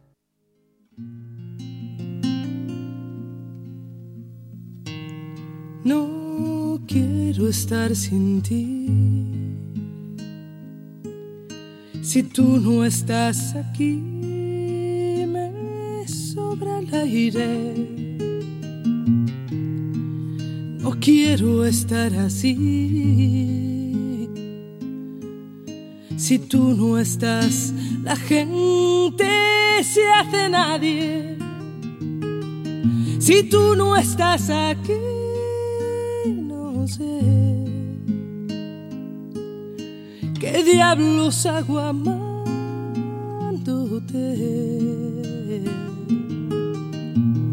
Si tú no estás aquí, sabrás que Dios no va a entender. Estamos escuchando ¿Qué te a Rosana, Rosana Arbelo, que todo el mundo la Rosana, que nació en las Islas Canarias el 24 de octubre de 1963. Grandes letras, gran sensibilidad. Me falta el sueño. Máteme ese recuerdo de ese amargo amor. Ah. Quiero andar no me lo vas a quitar. Ay, atiendo un corazón los mensajes de nuestro público. Y vamos precisamente con Amy Shehoa, dice, el gas del bienestar es la señal de que el ganso debe dejar de esconder la cabeza en la arena como el avestruz. Saludos cariñosos. Dice otra persona, buen día a nuestro querido compañero don Sergio Sarmiento por su cumpleaños el día de mañana. Un saludo a doña, muchos dones, ¿eh? Doña Guadalupe Juárez. Un favor, podrían felicitar a mi hermana Irma Sánchez Diosdado, que también es su cumpleaños mañana 23 de octubre. Saludos, su amigo de siempre Gabriel Sánchez Diosdado de Atizapán de Zaragoza. Pues un fuertísimo abrazo a Irma Sánchez Diosdado, que cumple años el mismo día que, que yo. tú, muchos cumpleañeros para mañana. Y nos dice Carlos Esparza, buenos días a Sergio y Lupita, aplaudiría a la UNAM si lo que dijo Andrés Manuel de ella fuera verdad, si al menos se estudiara el liberalismo, pero no, la universidad mantiene contenidos de izquierda y populistas. Basta ver el auditorio Che Guevara y las publicaciones de Ackerman en el Instituto de Investigaciones Jurídicas. Saludos desde Guadalajara. Son las 8 de la mañana con 36 minutos. En Soriana darle más a tu familia es muy fácil. Detergentes en polvo Bol de 850 gramos, 3 por 50 pesos. Y en pantaletas, bikinis, boxers y tangas para dama, lleva la segunda al 50% de descuento. Soriana, la de todos los mexicanos. A octubre 25, aplica restricciones. Aplica en Hiper y Super. El Químico Guerra con Sergio Sarmiento y Lupita Juárez. Y vámonos con el Químico Guerra. Adelante, Químico, ¿qué nos tienes esta mañana? Primero, un adelanto, un adelanto de 24 horas, que es las felicitaciones por tu cumpleaños, Sergio. las estoy adelantando. Bueno, Bueno, me parece eh, bien. Un una, una, una noticia diferente, ¿verdad? Y positiva para este viernes, para que nos vayamos al fin de semana con cosas positivas y buenas. Fíjense que la Universidad de Quebec, a través de su Instituto Mila, acaba de presentar una plataforma interesantísima que se llama Este clima no existe. En inglés, This climate does not exist. Lo digo así en inglés porque es la forma que se tiene ahorita para entrar a la plataforma. Y esto es una visualización de cada uno de los rincones del planeta usando Google Maps eh, y los algoritmos de Machine Learning que se llaman redes adversariales generativas, GANs por sus eh, siglas en inglés, que nos presentan los escenarios exactamente de qué va a pasar block por block, cuadra por cuadra, casi casa por casa en los sitios del planeta que tiene registrados Google Maps se hizo en concordancia con Google Maps esta plataforma para ver eh, con los diferentes qué va a pasar exactamente. Se tienen las imágenes, por ejemplo, de Londres, de Nueva York, que están sujetas a esta cuestión del aumento en el nivel de los océanos, Cancún, eh, lo que va a pasar en Soto la Marina, en Tamaulipas, que prácticamente desaparece del mapa, lo mismo que Villahermosa, Tabasco, pero es una herramienta de concientización extraordinaria, Sergio Lupita, porque solo así creo que reaccionamos los seres humanos cuando vemos oye, la tienda de Doña Cholita que está aquí enfrente, pues va a tener un metro permanente, no solamente va a ser una inundación como la que acaba de tener Tula, sino que permanentemente y se van a abandonar desde luego todas estas construcciones. No tienen que estar totalmente bajo el agua. Sí hay ciudades en el mundo que van a estar totalmente bajo el agua, pero con que todas las redes subterráneas de drenaje, de transmisión de energía eléctrica, telefonía, etcétera, queden inutilizadas, pues estas ciudades necesariamente van a tener que ser abandonadas. No se va a poder vivir en ellas, en muchas de ellas, pero también da los escenarios, fíjense, de las sequías prolongadas. Mexicali, por ejemplo, es una ciudad que va a tener que ser abandonada, va a ser una ciudad fantasma, precisamente por las altísimas temperaturas, llegando a los 60 grados, que es donde prácticamente ya es imposible la, la vida humana. Hay que recordar que Mexicali está abajo del nivel del mar, o sea, es un sitio pero muy muy propenso eh, igual que Hermosillo que no es bajo el nivel del mar pero que alcanza temperaturas eh, extraordinarias todo lo que va a pasar con Arizona con Nuevo México eh, las costas del Pacífico con Ensenada con San Diego San Francisco etcétera se llama thisclimatedoesnotexist.com es gratuito, se puede entrar y usa precisamente todas estas redes adversariales generativas usando la inteligencia artificial para ver cómo se van a comportar las ciudades. El doctor Joshua Bengio, que es el líder de todo este equipo en Mila, en la Universidad eh, de Quebec, eh, dice que eh, fue esto hecho posible gracias a las contribuciones tecnológicas prácticamente de todas las grandes empresas de tecnología hoy en día. Y esto va a elevar, esperemos, la conciencia precisamente para tomar acciones concretas. Cae en un momento extraordinario esto, Sergio Lupita, porque es exactamente a una semana de que se inicie la gran conferencia de la COP26 en Glasgow. Yo salgo eh, de hoy en ocho, en la, en la nochecita, ya hacia Glasgow para llegar allá el sábado porque el domingo se inaugura la COP26. Así que es una herramienta que recomiendo que cualquiera la, la pueda tener, que se llama thisclimatedoesnotexist.com, Sergio Lupita. De hecho, la acabo de bajar, lo estaré revisando. Pues muy interesante, ¿no? Muy interesante. Y además, si no nos enfocamos en energías limpias, va a estar carbón, ¿no? Exactamente, va a estar muy carbón. bueno, muy bien. Gracias, Químico. Al contrario, muy buen fin de semana. Hasta luego. Bueno, son las 8 con 41 minutos. Vamos a un resumen de la información más importante. En Soriana, ahorra más con tu tarjeta recompensas y elige entre más de mil productos gratis con tus puntos. Lleva huevo de 12 piezas gratis con 280 puntos. Tienes hasta el 31 de octubre para usar tus puntos recompensas. Soriana, la de todos los mexicanos. Aplica restricciones, excepto light y enriquecidos. Aplica en Hiper y Super. En su conferencia de prensa de esta mañana, el presidente López Obrador denunció que la Organización Mundial de la Salud lleva mucho tiempo sin resolver si autoriza o no algunas vacunas contra el COVID-19 que se aplican en México. Y la Organización Mundial de la Salud lleva mucho tiempo sin autorizar algunas vacunas, que porque no le han mandado todo el expediente, que no pueden ellos hacer una denuncia pública contra una farmacéutica, contra un país y decir, esta vacuna se está aplicando sin la autorización de la Organización Mundial de la Salud, porque les estamos pidiendo desde hace seis meses que nos manden todos sus protocolos, sus pruebas, y no lo han hecho. Bueno, por otro lado, el presidente López Obrador afirmó que la UNAM requiere una sacudida porque no estuvo a la altura de las circunstancias durante el periodo, el neoliberal. Pero bueno, ¿dónde están los economistas de la UNAM que defienden un modelo alternativo al neoliberal? Se quedaron callados, lo silenciaron. Y así en general. Entonces, sí, se requiere una sacudida y es una gran universidad, pero no estuvieron a la altura de las circunstancias. La crítica al neoliberalismo no surgió de la UNAM, de todas las atrocidades que se cometieron durante el periodo neoliberal, del saqueo del país, el saqueo más grande en la historia de México. Este jueves la senadora Griselda Valencia notificó a la mesa directiva su salida de la bancada de Morena para sumarse al PT. Sin embargo, después cambió de opinión y pidió que su oficio quede sin efecto. O sea, se queda en Morena. Bueno, el Senado entregó el reconocimiento Elvia Carrillo Puerto a la psicóloga Laura Martínez Rodríguez y también a la activista eh, Daphne Cuevas Ortiz por su lucha social y política a favor de los derechos de las mujeres. Este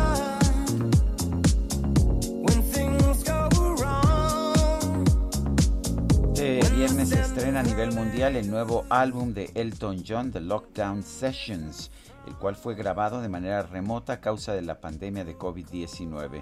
El material cuenta con colaboraciones con 20 artistas como Stevie Wonder, Miley Cyrus y Dua Lipa, con quien canta el primer sencillo Cold Heart, cuyo videoclip lleva más de 46 millones de reproducciones en YouTube.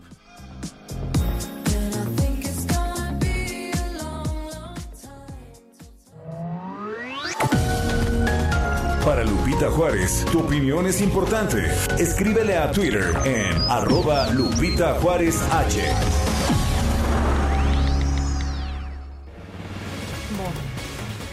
Les quedó buenísimo el, el, álbum este, ah, ¿no? Álbum, ah, sí, de Elton John. es que yo me quedé, yo me quedé con. Ah, ese también, ese mejor.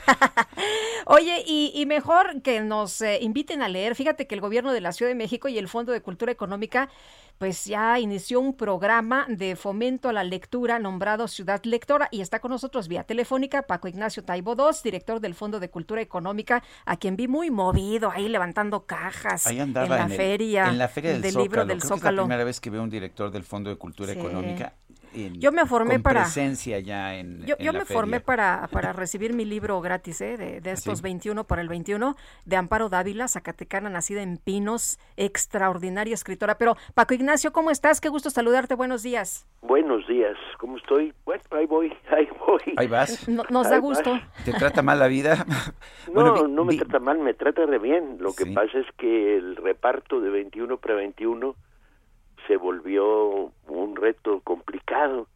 O sea, pensamos de repente, bueno, ya tenemos los dos millones cien mil libros para regalar.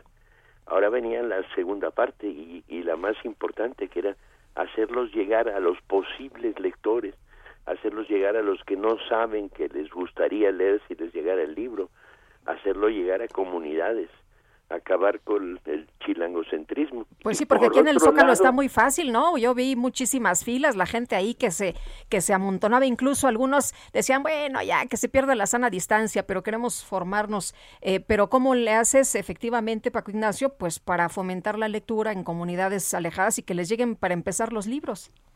Mira, usamos tres, tres tácticas. Llevamos ya cerca de, de medio millón distribuidos a, al, al, a destino, no, no distribuciones en generales de zona.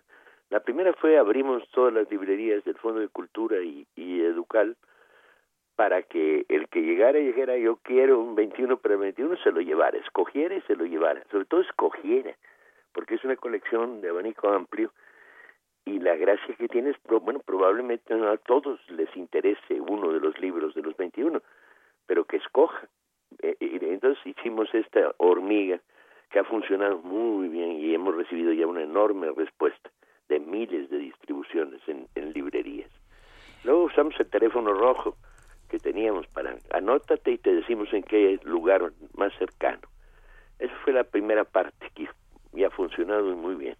La segunda fueron distribuciones masivas en la Feria del Libro de Coahuila, en la Feria del Libro de, de, la Ciudad de México. Fue es lo, lo, que ustedes comentan fue muy potente.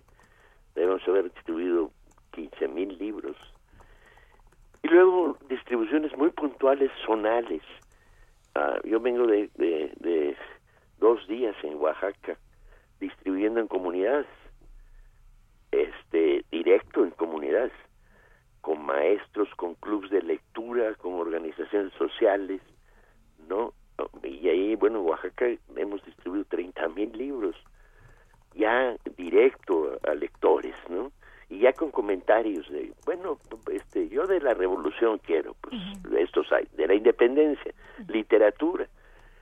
Y luego nos lanzamos a un tercer nivel de distribución con instituciones becarios del CONACYT, este, bomberos de la Ciudad de México, que fue maravilloso porque el bombero tiene una vida activa como protector de, la patria, pero muchas horas en el cuartel sin que haya llamada. Y entonces ahí empezamos a crear clubes de lectura. Entonces, bueno, esta distribución te garantiza que los libros no vayan y se escondan en el fondo de una biblioteca o que lleguen al despacho de un funcionario y ahí estén bien bonitos, pero pero no circulantes. Cuéntanos de vamos, en esta lógica. Paco Ignacio de Ciudad Lectora, este programa con la Ciudad de México. Yo sé que a veces somos chilangocentristas, pero pues también hay muchos lectores aquí en Ciudad de México. perdón, te escucho muy bajo. Sí, ah, perdón, es el programa de fomento a la lectura Ciudad Lectora aquí en la Ciudad de México. Cuéntanos de este programa, ¿qué, qué, qué, qué va a tener? Bueno, era la, la consecución de esta tercera fase de distribución y, fomento. Uh, empezábamos con la Ciudad de México por razones de facilidad y cercanía y porque hay muy buena voluntad para empujarlo. Entonces presentamos y elaboramos junto con la Ciudad de México 22 puntos. Algunos ya están en marcha. Como por ejemplo, que empiece a haber pequeños lugares donde se vendan vientos del pueblo en el metro como que todas las instituciones oficiales permitan que vuelvan los clubes de lectura en las, en las oficinas. Existieron, la pandemia los, los desactivó, pero es que, bien sencillo, es que una oficina donde hay, donde hay un voluntario para crear un club de lectura, que puede ser en una oficina de aguas, de hacienda, ¿no? De, de, de un departamento mm, educativo, este se le dé tiempo liberado a la persona que quiere formar el club de lectura para que un par de horas a la semana su trabajo, aparte de su trabajo habitual como oficinista, etcétera, su trabajo es fomentar y promover entre sus compañeros este club de lectura. O sea, le echas ganas, sacas los pendientes y te das tiempo para para atender el club. Sí, y no, no pedimos, solo pedimos que la estructura del, de la Ciudad de México, y es un acuerdo con Claudia, este, libere estas dos horas semanales o hora y media para que el, este funcionario que quiere formar un club de lectura lo forme, lo active. Y una vez que lo activa, nosotros les mandamos 15 libros a cada uno de los clubes como, como, Oye, ¿y si la gente está leyendo más? Porque una cosa es recibir un libro y otra es realmente leerlo, ¿no? Evidentemente, y ese es el problema. Si hubiera sido fácil en todas estas operaciones de fomento agarrar 100 trocas y ponerlas en las plazas públicas del país de, de 100 Sí, porque regalado nos llevamos todo, ¿no? Pues sí, ahí, ahí empiezas a... Pero no se trata de volantear libros, sino encontrar a los lectores y sobre todo lo que más nos interesaba, lectores posibles, potenciales, que no llegaban al libro por razones de económicas, de, de, cultura, de falta de biblioteca familiar, de falta de tradición, que, que, no tienen contacto con librerías o con bibliotecas. Y había que llegar a ellos, y esa es la clave. Y en el plan de la Ciudad de México, los 22 puntos van como colaborando. Y bueno, se añadieron puntos importantes, como distribuciones gratuitas en colonias para libros para niños en colonias de muy bajos recursos o colaborar con el INEA para para tocar los puntos que en esta ciudad todavía hay analfabetismo. Muy bien, pues Paco Ignacio, gracias por eh, invitarnos a leer y por platicarnos de este esfuerzo que se está haciendo para formar lectores. Pues gracias a ustedes por difundirlo, porque es bien importante que empiece a comentarse. Muy, bien. buenos días. Paco Ignacio Taibo II, director del Fondo de Cultura Económica. El gobierno de la Ciudad de México anunció que los panteones de la capital sí abrirán sus puertas con motivo del Día de Muertos. Carlos Navarro, adelante. Buenos días, Sergio Lupita. Les saludo con gusto a ustedes al auditorio y comentarles que los panteones de la capital del país sí abrirán sus puertas el 1 y 2 de noviembre del año en curso, informó la jefa de gobierno Claudia Sheinbaum. Escuchemos. Sí, sí se van a abrir y va a haber, estamos viendo todos los protocolos de seguridad con las alcaldías. Filtros sanitarios, uso de Exactamente. Sí. La mandataria capitalina agregó, como lo comentaba, que va a haber filtros sanitarios, el uso de cubrebocas, pero ya serán las alcaldías las que estén informando sobre estas medidas. Recordemos que en la Ciudad de México hay alrededor de 118 panteones con, que concentran 1.446.000 fosas, de las cuales hasta octubre del año 2019 ya estaban disponibles el 4.7%. Recordemos que el año pasado no abrieron los panteones porque era uno de, nos encaminábamos al pico más alto de la emergencia sanitaria. También comentarles que por las actividades del Día de Muertos que incluyen eventos culturales, venta de consumibles, actividad turística, comercialización de flores en Pazúchil y la colocación de ofrendas en los hogares, la Secretaría de Desarrollo Económico estima una derrama económica de alrededor de 4.826 millones de pesos. El titular de la SEDECO, Fadlala Cabani, explicó que gracias a la puesta en marcha del Plan de Reactivación Económica, sumado al avance del Plan Nacional de Vacunación, es evidente la recuperación dinámica económica de todos los sectores productivos de la capital del país situación que mejorará, de acuerdo a sus estimaciones, en el cierre de este año. Sergio Lupita, la información que les tengo. Muy bien, Carlos Navarro, muchas gracias. Hasta luego, buenos días. Hasta luego, muy buenos días. Pues habrá que ir muy protegidos, ¿no? Normalmente, pues vamos en bola, va toda la familia, así que hay que cuidarse mucho. Son las 8.54. Nuestro número para WhatsApp es el 55 20 10 96 47. En Twitter nos puedes seguir en arroba Sergio y Lupita. Te recomiendo también arroba Heraldo de México con toda la información las 24 horas del día. Regresamos.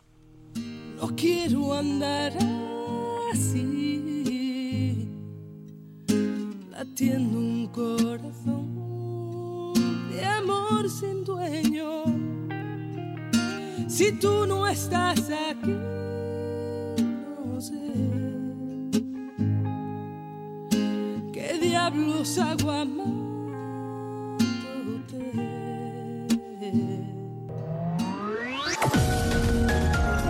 Sergio Sarmiento y Lupita Juárez quieren conocer tu opinión, tus comentarios o simplemente envía un saludo para ser más cálida esta mañana. Envía tus mensajes al WhatsApp 5520 109647.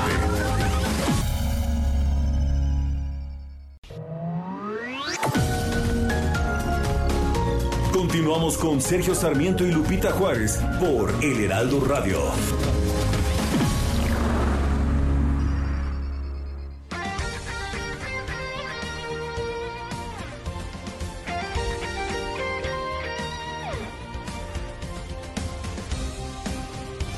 Hace 140 años. 140 años. Tu descanso merece un cine.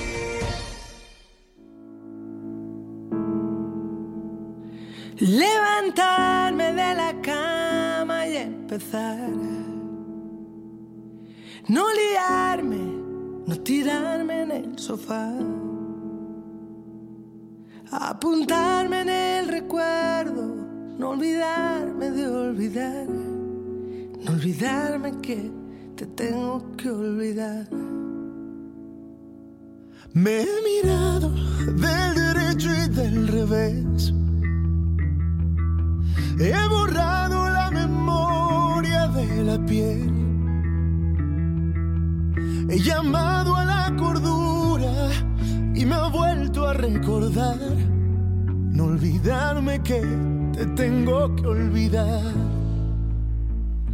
No me hundo, no me no olvidarme de olvidar. Y a Rosana la acompaña Carlos Rivera. Canta bien el chamaco, ¿verdad? Canta muy bien. muy requete bien.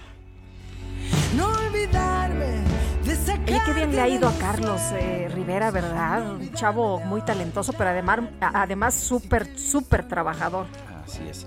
A ver, tenemos mensajes de nuestro público, dice Nicole Pamela Levet. Vaya tema tan polémico el de la UNAM. Veo mucha gente señalando que sí es derechista, populista, liberal y demás descripciones. Sin embargo, lo que me ha dado más orgullo de ser universitaria es justo la universalidad de sus estudiantes. Conoces alumnos que vienen de familias de clase alta, media, baja, con una gran diversidad en sus historias.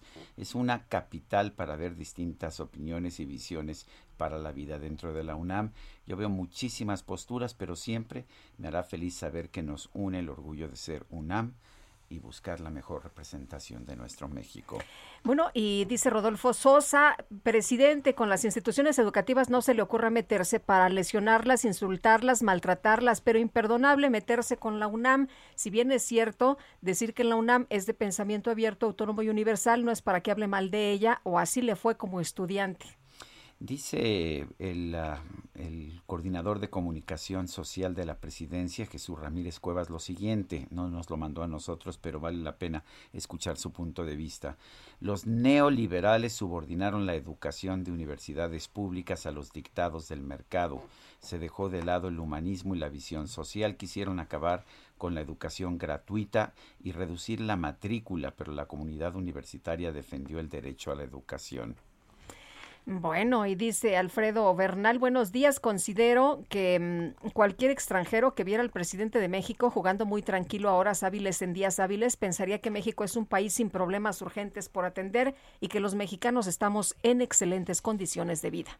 Como es not notable, nos dice otra persona, que quien no está de acuerdo con su disque proyecto es su enemigo. Una vez más, el autoritarismo se hace patente. Nosotros los Pumas no necesitamos el reconocimiento, lo ganamos con estudio y trabajo, somos libres.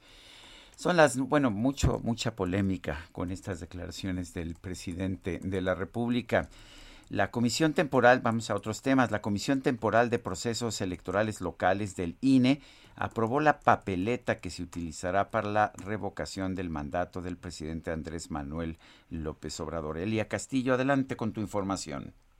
Muy buenos días, Sergio Lupita. Los saludo con gusto a ustedes y al auditorio. Así es, la Comisión Temporal de Seguimiento de los Procesos Electorales Locales 2021-2022 del Instituto Nacional Electoral aprobó por unanimidad el diseño y la impresión de la papeleta, documentación, materiales, así como el líquido indeleble que se utilizará en la eventual realización de la revocación de mandato el 27 de marzo de 2022 para garantizar el principio de seguridad jurídica y nacional sobre la impresión de las papeletas como de la documentación, Talleres Gráficos de México será el encargado de esto, toda vez que es quien ofrece las mejores condiciones para el instituto en términos de calidad, oportunidad, infraestructura técnica y experiencia de procesos electorales anteriores, señala el acuerdo aprobado en la instancia electoral. Sobre el líquido indeleble estará a cargo de la Escuela Nacional de Ciencias Biológicas del Instituto Politécnico Nacional, que requiere, se solicite por lo menos con dos meses de anticipación para que el producto pueda ser entregado en tiempo y forma. En cuanto al diseño de la papeleta, debe incluir el dato de municipio o alcaldía en el anverso del documento, mismo que será colocado en el reverso durante el sellado de las papeletas en los distritos debido a que la impresión diferenciada de alrededor de 2.571 municipios del país pues implica mayor tiempo de impresión y más recursos. El acuerdo de la comisión temporal, les comento, será puesto a consideración del Consejo General del Instituto Nacional Electoral. Este es el reporte que les tengo. Muy buen día. Buen día, Elia Castillo. Son las 9 de la mañana con 6 minutos. Festejar el cumpleaños de la bendición es igual a llenarlo de amor, felicidad, amigos y, ¿por qué no?, regalos también. Recorcholis lo sabe muy bien y por eso la fiesta va de regalo. Celébralo jugando y llévate gratis la comida, bebida, pastel, dulces y mucho más para ti y tus invitados. Festeja tu cumpleaños en Recorcholis y la fiesta va de regalo. Más información en recorcholis.com.mx. Damas y caballeros. La micro deportiva. Eres un naco.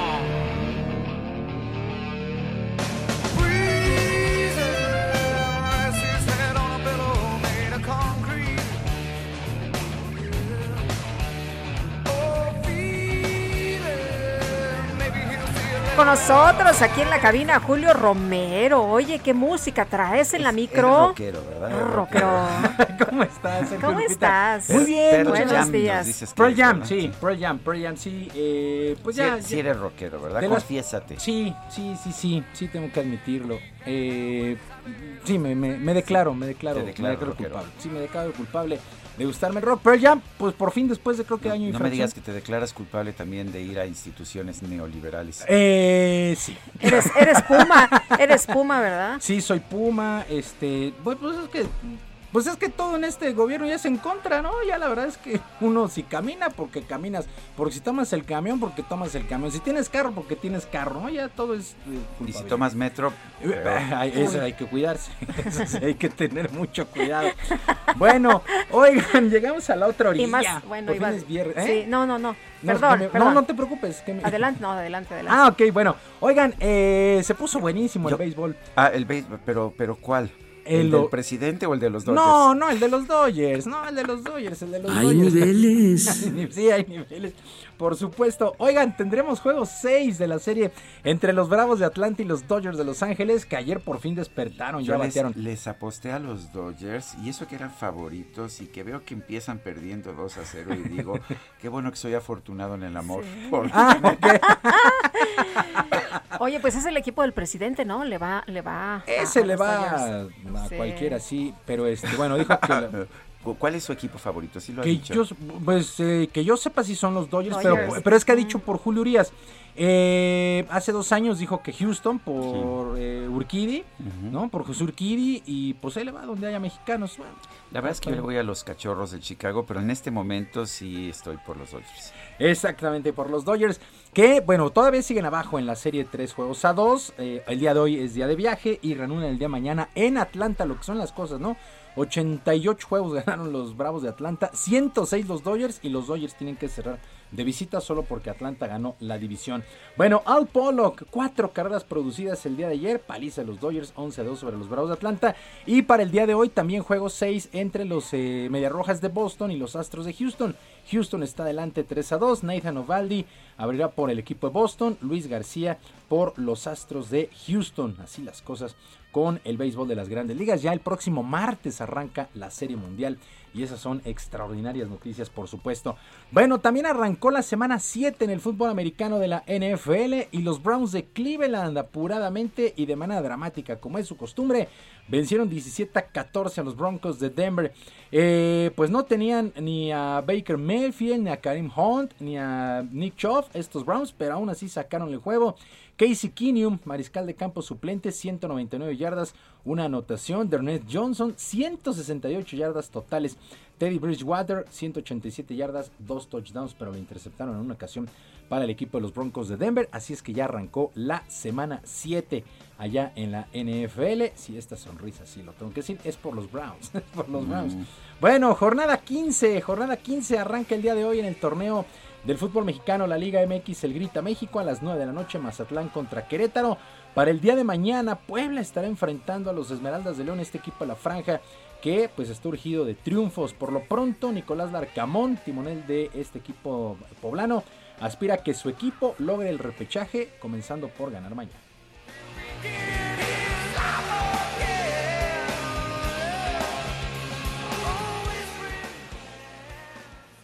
Yo sigo creyendo de que la, la- producción del equipo hasta meritaba tener hoy eh, puntos, mayor cantidad de puntos y la posibilidad de, volver a repetir una campaña de 28 puntos.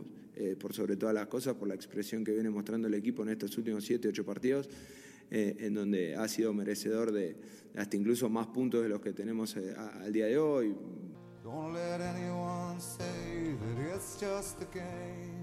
Bueno, son las palabras de Nicolás Larcamón. Oye, Sergio, quiero que escuches esta canción que se llama All the Way, que la compuso Eddie Vedder para los Cachorros de Chicago en el 2008. Y por supuesto sonó cuando ganaron el título después de 108 años. Es una canción bellísima. 2016. es una canción 2016 bellísima. ¿2016 fue? 2016. Ah, sí, 2016. Ya, ni me acuerdo. Sí, 2016. Pero no tener que esperar hasta 1908. No, esperemos hasta, que el, no. hasta el 2000. 108. Sí, imagínate, dice, cuando naces en Chicago eres bendecido y estás curado. Algún día llegaremos al final, dice esta canción de Eddie Vedder que se llama All the Way. Bueno, también para el día de mañana Monterrey contra Necaxa, América contra Tigres, buen juego este, y Chivas contra Cruz Azul. Marcelo Michele Año, técnico interino de las Chivas, sabe que el tiempo se le acaba en este torneo y de no sacar un buen resultado en casa ante el campeón, pues prácticamente se estarían despidiendo de la posibilidad del repechaje. Escuchamos a Marcelo Michele Año, técnico interino de Chivas. Don't let anyone say that it's just a game. For I've seen other teams and it's never the same. When you're born in Chicago, you're blessed and you're healed. Recordarte una frase de Jake Johnson, que fue de hace muchos años, que decía, me gustaría ir al futuro, 25 años al futuro, para ver a los cachorros ganar una serie mundial. Y fueron, eh, pues agrégale como que habrán sido unos 75 más, ¿no? Sí, sí. El- ganaron en 1908 y ganaron en 2016. En 2016. Y esa serie mundial, fíjate lo que es la numerología, ¿no? Tuvieron que pasar 108 años, sacaron 108 outs y la pelota tiene 108 costuras. Fíjate. ¿Y alguna vez has, has visto a Sergio Sarmiento brin- brincar en un bar de la Ciudad de México como loco con todo el mundo viéndolo? No, no puedo creer lo que está pasando. ¿Te acuerdas? Creo que fue el sexto juego que vinieron de atrás que estaban ya en El la séptimo, lona. el séptimo se interrumpe por lluvia, se van extra innings. Pe- Pero fue eh, un juego anterior, ya iban, iban abajo tres juegos a uno también, si no mal recuerdo, ¿no? Este, Mm, ya, ya no me acuerdo, de todo, pero bien, en, sí. en alguna ocasión yo me acuerdo que en uno de, no en el séptimo, pero en uno de los de los juegos yo ya los daba por perdido, por perdidos y, y regresaron para ganar el juego de una forma milagrosa. Sí, es- esa serie mundial fue muy emotiva. Fue muy, muy, muy emotiva. Pero bueno, pues en fin, eh, pues ya nos acercamos a la, a la serie mundial. Sí, el próximo Entonces, martes, ¿verdad? El próximo martes, sí, Sí, arranca. ¿Quiénes son tus favoritos? ¿Será Medias Rojas? este, Híjole, yo creo que los van 3-2, yo creo que van a pasar. O sea, Atlanta y, los. Astros de, eh, no, los Astros de Ah, los Houston. Astros, sí. sí. Sí, los Astros de Houston. Hay presen- va a haber presencia mexicano sí o sí, porque en las Medias Rojas de Boston está Alex Verdugo y en los Astros de Houston José Urquidi. Entonces, cualquiera de esos dos puede, puede llegar y podría llegar Julio Urias si es que los Dodgers remontan Hacen en el Atlanta. milagro, ¿no? Sí, remontan en Atlanta. Es que no han bateado los Dodgers. bueno, ayer sí. Bueno, ayer sí, sí, ayer sí explotaron. Y Dave Ayer. Roberts que ha manejado, no Sí, entendemos. no, sí, no, cómo. no, no. Bueno, eh, abrió otra vez con un este relevista y le metieron este dos carreras para empezar. Sí, a los abridores lo está dejando cuatro entradas y Está haciendo cosas raras, Sí, está raras. haciendo cosas bien raras. Ha hecho todo para perder. Y aún así está en un juego 6. Bueno, continuación de esta jornada 15 para el domingo Pumas Cholos de Tijuana, San Luis Atlas, Santos Toluca y Pachuca contra Juárez. Es la actividad de eh, la jornada 15 del Grita México. Bueno, y en una entrevista en el programa Today, la gimnasta estadounidense Simone Bills aseguró que todavía no está lista para regresar a las competencias debido a que sigue muy afectada mentalmente por el caso del doctor Larry Nassar. Bills abandonó algunas pruebas en los pasados Juegos Olímpicos y fue una de las víctimas de abuso sexual de este Nassar, que por cierto ya está preso y sentenciado. No creo que la gente entienda la magnitud de lo que estoy pasando, pero por muchos años he pasado por todo lo que se me ha presentado enfrente y estoy muy orgullosa de mí. Fueron las palabras de Simone Bills el día de ayer después de ser entrevistada en este programa Today. Pues así las cosas con esta gran, gran, gran gimnasta, pero que sí está afectada mentalmente. Sergio Lupita, amigos del auditorio, la información deportiva este viernes, que es un extraordinario fin de semana. Yo les recuerdo nuestras vías de comunicación en Twitter, estoy en arroba jromerohb, en arroba jromerohb, además de nuestro canal de YouTube, Barrio Deportivo, Barrio Deportivo en YouTube, de lunes a viernes a las 7 de la noche. No se puede perder el programa del día de ayer, entrevistamos a Efraín el Cuchillo Herrera, qué personaje, qué gran persona es el Cuchillo Herrera. Eh, nos hizo reír muchísimo en Barrio Deportivo, en verdad no se lo pierdan. Muy bien, pues ahí estaremos muy atentos. Gracias, mi querido Julio. Buen Bonito fin de semana. para todos, por supuesto.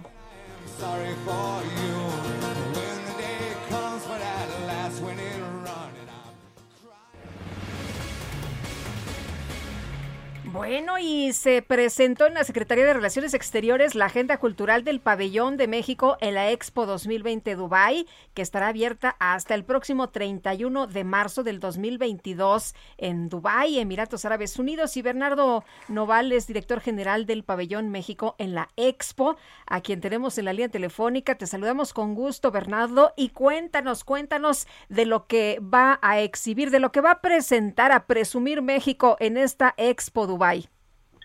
Muy buenos días, Lupita. Qué gusto saludarlo. Hola, Bernardo, mi queridísimo Bernardo.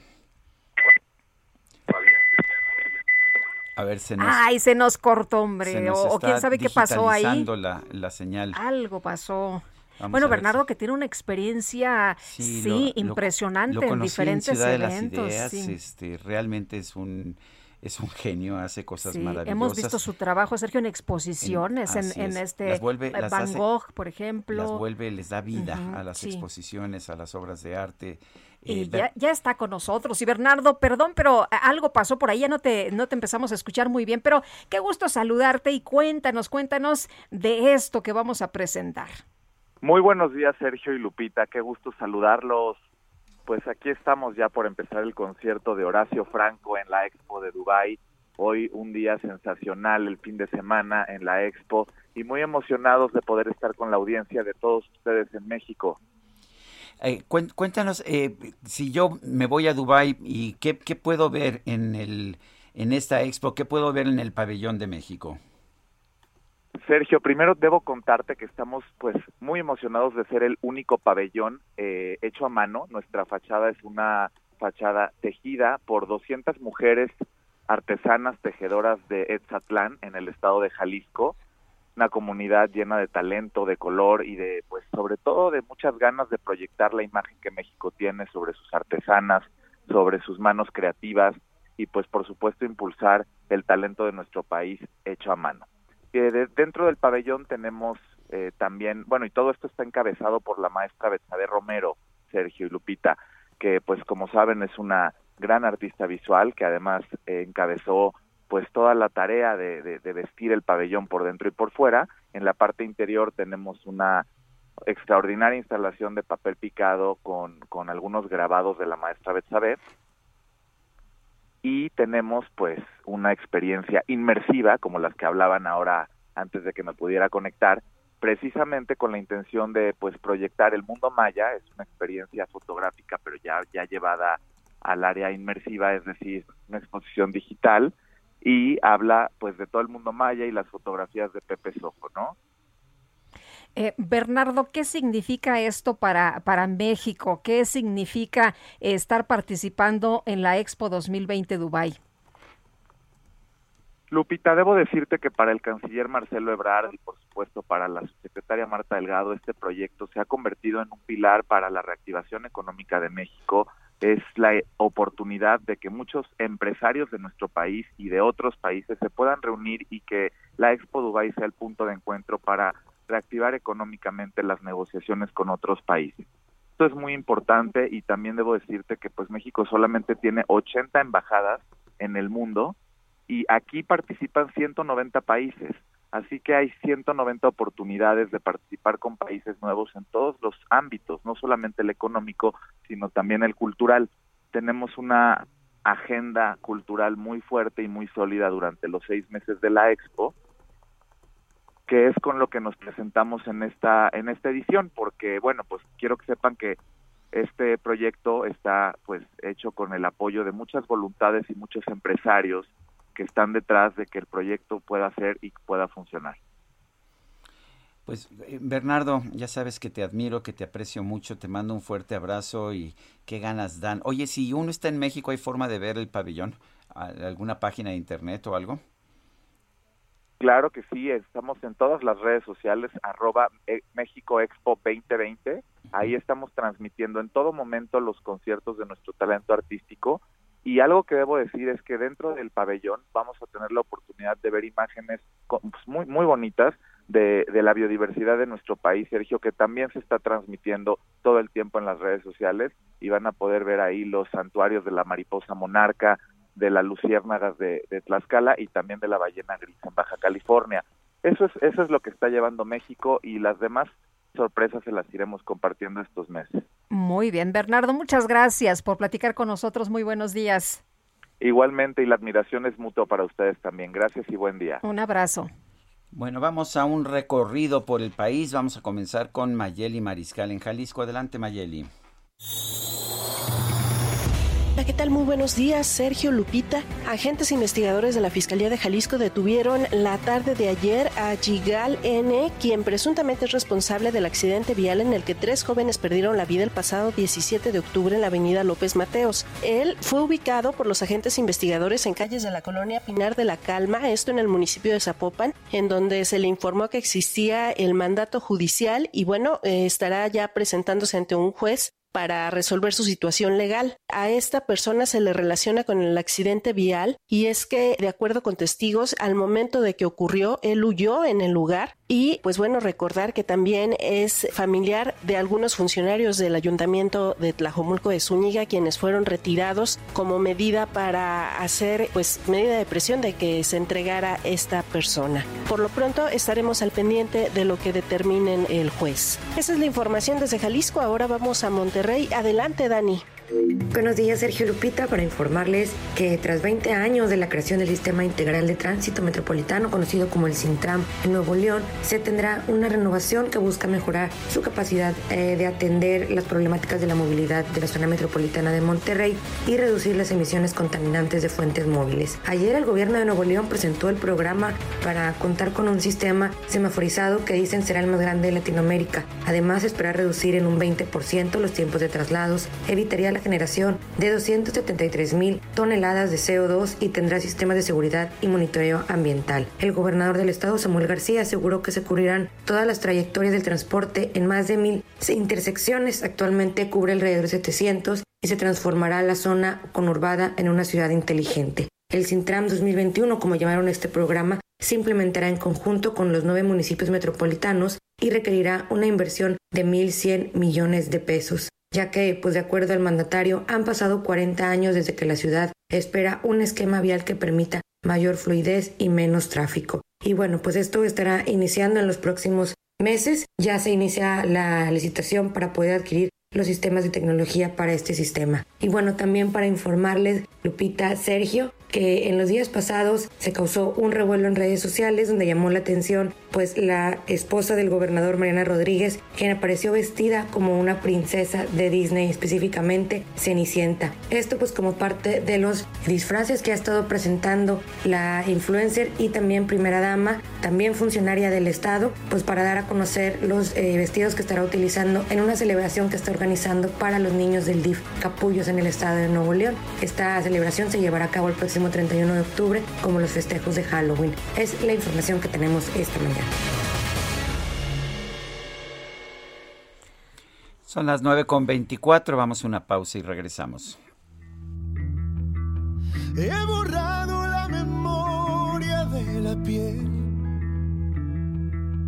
He llamado a la cordura y me ha vuelto a recordar. No olvidarme que te tengo que olvidar. No me hundo. Sergio Sarmiento y Lupita Juárez quieren conocer tu opinión, tus comentarios o simplemente envía un saludo para ser más cálida esta mañana. Envía tus mensajes al WhatsApp 5520 109647. Heraldo Radio. Continuamos con Sergio Sarmiento y Lupita Juárez por El Heraldo Radio.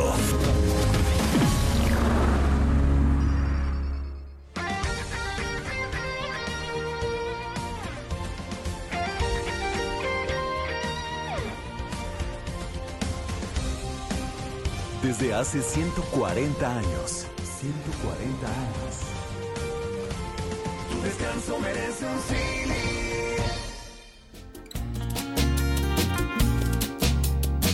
El talismán de tu piel me ha dicho que soy la reina de tus caprichos.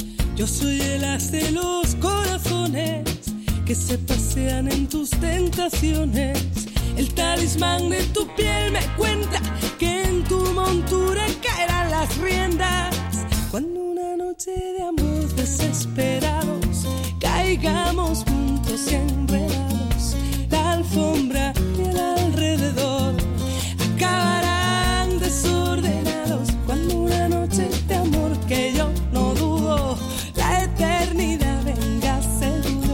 Está escuchando música de Rosana, esto se llama El Talismán. Yo soy la tierra de tus raíces, el talismán de tu piel. Tenemos mensajes de nuestro público. Sí, vamos con este de Oralia Mojica. Con mucho respeto para ustedes, lo que quiere López Obrador es desaparecer las universidades públicas para que, como siempre, pues pueda dominar todo y que solo permanezcan las que construye el que serían los chafas centros universitarios de López Obrador. ¿Cuáles serían las siglas? Cordial salud. Dice otra persona, Isaura García, muy buenos días a todo el equipo, buen viernes y excelente fin de semana. Hoy en especial un abrazo. Ay, espéreme, se me, me lo Se movieron. nos movió la pantalla. Me la movieron completamente. Este dice, hoy en especial un abrazo de precumpleaños a nuestro Grinch favorito, Sergio Sarmiento. Pues muchas gracias a Isaura García. Son Hombre. las 9 con 32. Felicitaciones adelantadas porque mañana es el mero, el mero día. Oye, y también hoy es el Día Nacional del Ministerio Público. Muchas felicidades a los buenos ministerios públicos porque ya sabemos también cómo se las gastan. En eh, otras cosas les quiero comentar que pues hay declaraciones, hay declaraciones del presidente López Obrador a la Organización Mundial de la Salud. En lugar de enojarse, la Organización Mundial de la Salud debería apurarse y resolver la autorización de todas las vacunas anti-COVID-19, como es el caso de la China Cancino y también de la rusa Sputnik B. Ya envié la carta, ya la recibieron y vamos a esperar la respuesta formal. No se deberían de enojar, deberían apurarse y resolver. Esto lo dijo y pidió que resuelvan porque son millones de personas que han sido vacunadas y no les han dado el visto bueno a esas vacunas y han demostrado en los hechos que ayudan. El presidente cuestionó en la mañanera que las vacunas se apliquen masivamente y no tengan reconocimiento a pesar de que no están en fase de prueba. Dijo, ¿cuánto tiempo lleva reunir los datos para otorgar el registro? No. Esto se preguntó el mandatario en la mañana. La gente necesita tener el certificado porque muchos trabajan y tienen que ir a Estados Unidos y ahí dicen que solo pueden ingresar quienes se hayan vacunado con dosis autorizadas por la OMS y la OMS lleva mucho tiempo sin hacerlo. Pues ahí está lo que dice el presidente. Por cierto, que Tedros Adhanom Ghebreyesus, el director de la Organización Mundial de la Salud, dijo que esta es la primera vez que escucha el llamamiento de López Obrador, por lo que invitó al presidente a enviar a un equipo de expertos para observar el proceso de aprobación de las dosis contra el virus SARS-CoV-2. O sea, vengan aprendan, entiendan el proceso y no nada más anden en el bla, bla, bla. Pues este año sí se lleva a cabo, se lleva a cabo la Feria del Libro de Guadalajara y es en formato híbrido. Esto será del 27 de noviembre al 5 de diciembre. Eh, bueno, vamos antes de, antes de pasar a esto de la Feria del Libro de Guadalajara, vamos a una mención cuando son las 9 de la mañana con 34 minutos. Los domis de choque revelan el daño que puedes sufrir al chocar en un auto. Reciben impacto tras impacto para evaluar qué autos nos protegen mejor. Solo los domis resisten choques. Tu familia no. ¿Sabías que en México se vendieron más de un millón y medio de autos de baja seguridad entre 2015 y 2020? Con autos más seguros y mejor información para los consumidores, se evitarían más de 5.000 muertes cada año. Exijamos autos más seguros para México. Infórmate en www.quetanseguroestuauto.org.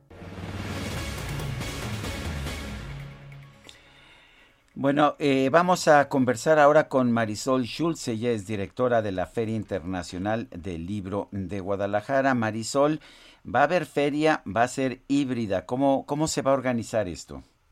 Cómo no, Sergio, un abrazo a ti, a Lupita también. Hola, ¿qué Me- tal? Qué Me uno gusto. a las felicitaciones, ¿eh? A las prefelicitaciones. Ah, te lo agradezco, Marisol.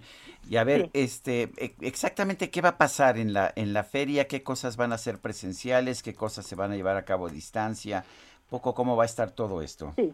Mira, la feria pues sí va a ser una feria que va a ocurrir nueve días en la Expo Guadalajara, como todos los años. Vamos a tener 700 horas de evento, es decir, va a haber muchísimo presencial en la Expo. pero lo que ocurrió el año pasado es que llegamos a 81 países diferentes con, un, la verdad, con muchísimo éxito y consideramos que lo virtual también es importante y por eso tendremos 300 horas de formato virtual. Lo más importante va a ser en la Expo Guadalajara, pero tendremos una sede alterna. Por la situación de contingencia por este año, el área de fin niños lo vamos a poner en un lugar que se llama Pabellón Metropolitano del Centro Cultural Universitario, esto en Zapopan, de la misma área metropolitana de Guadalajara. Eh, la feria ocurrirá durante los nueve días, nada más que también otra de las novedades es que vamos a partir en dos turnos, de nueve de la mañana a dos de la tarde y luego de cuatro de la tarde a nueve de la noche, por un asunto de aforo. No se permite un aforo limitado, obviamente por el asunto de, la contingencia. La Mesa de Situación de Salud del Estado de Jalisco nos ha permitido en un, total de eh, 25 mil personas por día, 12 mil 500 por turno. Tenemos que ser muy cuidadosos con todos los protocolos sanitarios, como es lógico. Eh, vamos a cuidar todo el asunto de, después del, uso de cubrebocas, de los del gel sanitizante, etcétera.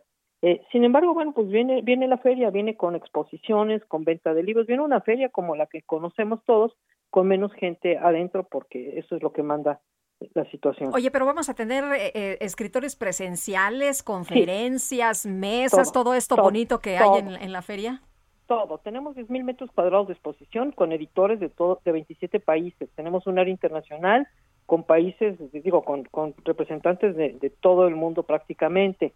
Tenemos 18 salones en Expo Guadalajara que van a estar actuando, van a estar eh, con público, con público limitado también, 50% del aforo de esos salones, y todos los días, es decir, de, los nueve días tendremos conferencias, tendremos eh, presentaciones, eh, vamos a evitar, por supuesto, aglomeraciones, los salones tendrán también, no van a, trabajar de manera simultánea, sino alternada para evitar tumultos en los pasillos.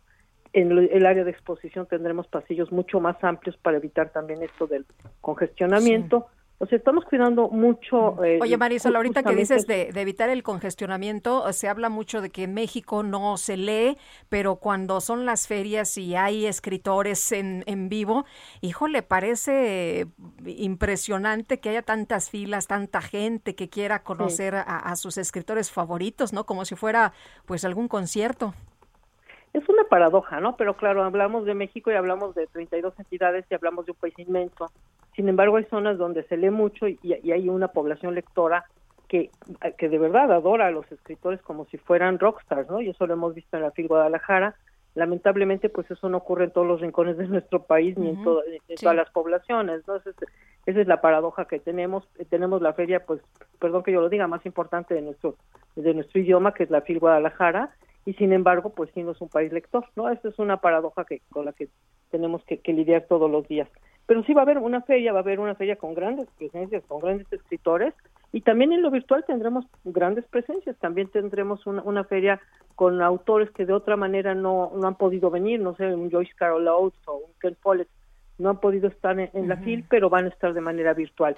Y sin embargo tendremos también lo mejor de nuestra literatura en español, gente como, bueno, todos nuestros escritores mexicanos. Luego no quiero mencionar porque no quiero dejar a nadie fuera, es que, Sí, hombre. Oye, pero Ken Follett, qué bárbara, yo me apunto. Te apuntas. Ya estoy apuntada. lo virtual. Joyce Carol Oates, ¿no? Que es una... Paul Oster. Esto es lo virtual. ¿eh? En lo bueno, nosotros comenzamos la feria siempre con la entrega del premio Phil. El, eh, el día 27 de noviembre se comienza con el, el premio Daniel Eltit, esta escritora, gran escritora chilena. Al día siguiente, Margot Glantz abre el Salón Literario Carlos Fuentes. Que recibe premio, ¿verdad? Es la medalla Carlos Fuentes, o sea, más que un premio es una medalla que se entrega a quien abre el Salón Literario, ¿no? Y, y, bueno, desde ahí eh, muchísimas mesas del placer de la lectura. Tendremos, por ejemplo, en, en, la fila, en la expo, a John Boyne, que es el autor del Niño del Pijama de Rayas, para que se acuerde todo el mundo de este libro que nos ha marcado mucho. Él va a estar ahí en el Festival de Letras Europeas. Tendremos otras grandes presencias en ese mismo festival, el Salón de la Poesía, algo que le gusta mucho al público, que son las galas del placer de la lectura. Los Mil Jóvenes Con, tendremos a Laura Restrepo, tenemos a Claudia Piñeiro por ahí también. De verdad que el programa está en la página web, son, son 600 escritores, la verdad es imposible decirlos todos, por supuesto. Laura Restrepo, que nos gusta mucho también, a Sergio y a mí, sí. bueno, a todos yo creo que los que nos están escuchando también. Sí, y Claudia Piñeiro, que además tiene ahora una serie en Netflix, por cierto. Bueno, en fin, muchos escritores. Lo que yo les quería pedir es, bueno, que, que vayamos todo mundo a la página, o sea, quien quiera acompañarnos, que vaya a la página web, es chil.com.mx, porque ahí está día por día la posibilidad de ir haciendo una, una agenda y además está muy claro qué actividad es presencial y cuál es virtual. No hay forma de confundirse. Entonces eso es lo que me parece más importante, que la gente no, no tenga la duda de qué va a pasar. Por supuesto, también estamos pidiendo que toda la venta de boletos sea preferentemente en línea. A partir del 25 de octubre ya, ya comienza esto y pues pedir a todo mundo que, que registre su participación, su entrada para hacer esto, pues eh, evitar filas en las, en las taquillas. Muy bien. Marisol, muchas gracias. No, gracias a ustedes por, por el espacio y, y bueno, pues los esperamos, por supuesto. Gracias. Es Marisol Schultz, directora de la Feria Internacional del Libro de Guadalajara. Son las nueve, las nueve de la mañana con 42 minutos. En Soriana, ahorra con tu tarjeta recompensas y elige entre más de mil productos gratis con tus puntos. Como detergentes en polvo de hasta un kilo, gratis con 240 puntos cada uno. Tienes hasta el 31 de octubre para usar tus puntos recompensas. Soriana, la de todos los mexicanos. Aplican restricciones. Aplica en Hiper y Super. Letra H con Sergio Sarmiento y Lupita Juárez.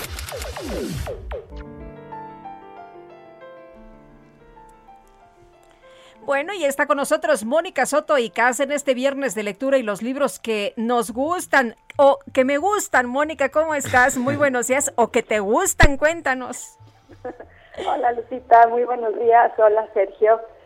Y pues feliz viernes de lectura para todos. Claro, claro. Quiero recomendarles hoy un libro que me provocó algo muy extraño. Lo terminé de leer y no supe colocar ni en mi cuerpo, ni en mi corazón, ni en mi cabeza la emoción que me provocó la historia. Y la razón es muy simple porque no pude nombrar ni definir esa sensación con exactitud y pues no es algo que sea algo que me pase muy comúnmente. El libro se llama Simón, del barcelonés Miki Otero. Tiene a un héroe muy cotidiano en la vida real, pero que no es tan común en el universo de la literatura, de la ficción es de esos seres poseedores de futuros brillantes que a fin de cuentas resultan tan comunes y corrientes como cualquiera. Esta narración está llena de símiles que te dejan ver que el libro está escrito con gran sentido literario. Está escrito con una conciencia de cada página, de cada línea, de cada situación que sucede y por eso creo que es un libro que hay que leer. Tiene la calma de los libros de otras épocas, pero está situada en la actual y el, Simón es un antihéroe muy memorable. Estoy segura que va a ser uno de esos personajes que, que, pasarán a la historia y por eso se los quiero recomendar este viernes de lectura. El libro se llama Simón de Miki Otero y bueno, lo van a disfrutar mucho. Es un libro que se lee despacio, esos que te devoras en un fin de semana, pero es un libro que disfrutas línea por línea porque te vas encontrando también a ti mismo de hallazgo en hallazgo. Entonces, por eso se los recomiendo hoy. Ya me dirán si les gustó o si no les gustó. Muy bien. Simón, ¿y me, dices el nombre del autor otra vez? Simón es Miki Otero. Miki Otero. Muy bien. Oye, ¿cómo ves, a Mónica, que Lupita puso un mensaje en Twitter que ha sido muy respondido? Dice, busco amistad sincera para comer una charola de pan de muerto y chocolate caliente. Feliz viernes. No te preocupes, Lupita, yo me apunto. Cuando quieras. Muy bien, me parece que vamos a terminar haciendo en el Zócalo. muy bien. Muchas gracias. Gracias, Mónica, te mando un abrazo. A ustedes, que tengan un muy hermoso fin de semana. Otro abrazo para ti, Lupita. Bye. Editorial Debate publica Entre la extinción y el rescate, la resistencia de los pueblos contra el modelo neoliberal. Es un libro donde Carlos Labore analiza una serie de casos en los que el aprovechamiento de recursos naturales se sustituyó por una explotación extractiva que favorece al capital internacional, así como la forma en que comunidades locales han dado la batalla por defender sus ecosistemas. Carlos Labore, arquitecto y urbanista argentino, cuéntanos, eh, cuéntanos por qué te, eh, eh, por qué te sentiste impulsado a escribir este libro. A, ver, estoy oyendo con dificultad. Ah, ¿qué, ¿qué te impulsó a escribir este libro, Carlos? Bueno, un trabajo que venimos haciendo desde la Fundación para la Democracia y el Espacio Político por México hoy, ambos encabezados con por el ingeniero Cárdenas. Este, ah, esos trabajos llevaron a tener múltiples reuniones en distintos lugares del país con diversas organizaciones y, y, y es ese, ese periplo el que dio la pauta para empezar a elaborar documentos primero parciales que se fueron presentando en diferentes foros y, seminarios y al final llega un momento en que los propios documentos casi pidieron a grito oye aquí hay algo arma este eh, un, un, libro, darles otra forma, en fin. Y la pandemia ayudó a eso porque dio el espacio suficiente para concentrarse en la en la búsqueda de datos, en la complementación de desarrollos de desarrollos parciales y hay detrás una motivación que es que la cantidad de resistencias desplegadas a lo largo del territorio ante la situación de despojo que atraviesan muchas regiones del país, este, no, no estaban visibles, este, no son visibles aún hoy y están muy fragmentadas. Entonces pensamos desde el espacio que era necesario darle mayor visibilidad y procurar un, abrir un debate que permita la articulación de estas de estas resistencias. Carlos, ¿qué pasa? ¿Qué pasa en los pueblos? ¿Qué pasa? ¿Qué han encontrado ustedes? Porque se habla de despojo, pero se habla de afectaciones en las eh, comunidades que no estamos viendo y que pues está sucediendo con los bosques, con los suelos, con las aguas y que es una explotación eh, brutal que se traduce en desastres naturales, ¿no? Así es tiene, tienes, eh, hay, hay, hay, múltiples modalidades de despojo. Este, tiene que ver con la minería, con los bosques, con el agua, con el turismo. Todas ellas suponen modalidades extractivas este, muy, muy fuertes y muy extendidas. Y eh, eso, por un lado, hace que el desarrollo del, del país este, la, la, infraestructura que se construye se haga en función de esas de esas este, de esos despojos. Eh, digamos caminos líneas de alta tensión presas eh, se van construyendo para el traslado de material minero el traslado de madera etcétera. Eso afecta a los pueblos y comunidades en diversas dimensiones. Altera su sistema de relaciones sociales, altera su vínculo con la naturaleza y este al cabo de 7, 15 años, que es el periodo útil de una mina, por ejemplo, pues solo le queda tierra devastada y aguas contaminadas y una infraestructura que no le da este servicio servicio a nadie. Hay ejemplos exitosos de resistencia, por ejemplo, está San Miguel del Progreso en, en la montaña de Guerrero, que con la asesoría del centro Trachinola consiguieron eh, cancelar los permisos de explotación minera de dos de dos empresas. Lo consiguieron por vía judicial con las herramientas escasas que provee el sistema el sistema judicial. Muy bien, pues Carlos, muchas gracias por invitarnos a, a leer entre la extinción y el rescate. Está bien, Gracias, un saludo. No, gracias a ustedes por el, por el espacio, ojalá resulte de interés. Gracias, es Carlos Labore, arquitecto y urbanista. Son las nueve con cincuenta. En Soriana darle más a tu familia es muy fácil. Detergentes en polvo Bol de 850 gramos, 3 por 50 pesos. Y en pantaletas, bikinis, boxers y tangas para dama, lleva la segunda al 50% de descuento. Soriana, la de todos los mexicanos. A octubre 25, aplica restricciones. Aplica en Hiper y Super. Esta mañana el presidente López Obrador denunció que muchos intelectuales y académicos de la UNAM se dedicaron a legitimar las acciones de los gobiernos neoliberales. muchísimos académicos e intelectuales de la UNAM se dedicaron a legitimar la privatización. Salinas los cooptó a casi todos. Siempre voy a decir que hay honrosas excepciones. El movimiento de los jóvenes del 2012, del 132, ¿dónde surge? En la Ibero. ¿Y dónde estaba la UNAM? ¿Quién era rector entonces? Narro. Entonces, que no se enojen. Además, qué bueno que hay polémica sobre esto. En este espacio, el ex rector de la UNAM, José Narro, rechazó las acusaciones del presidente López Obrador y se definió como demócrata, progresista y liberal.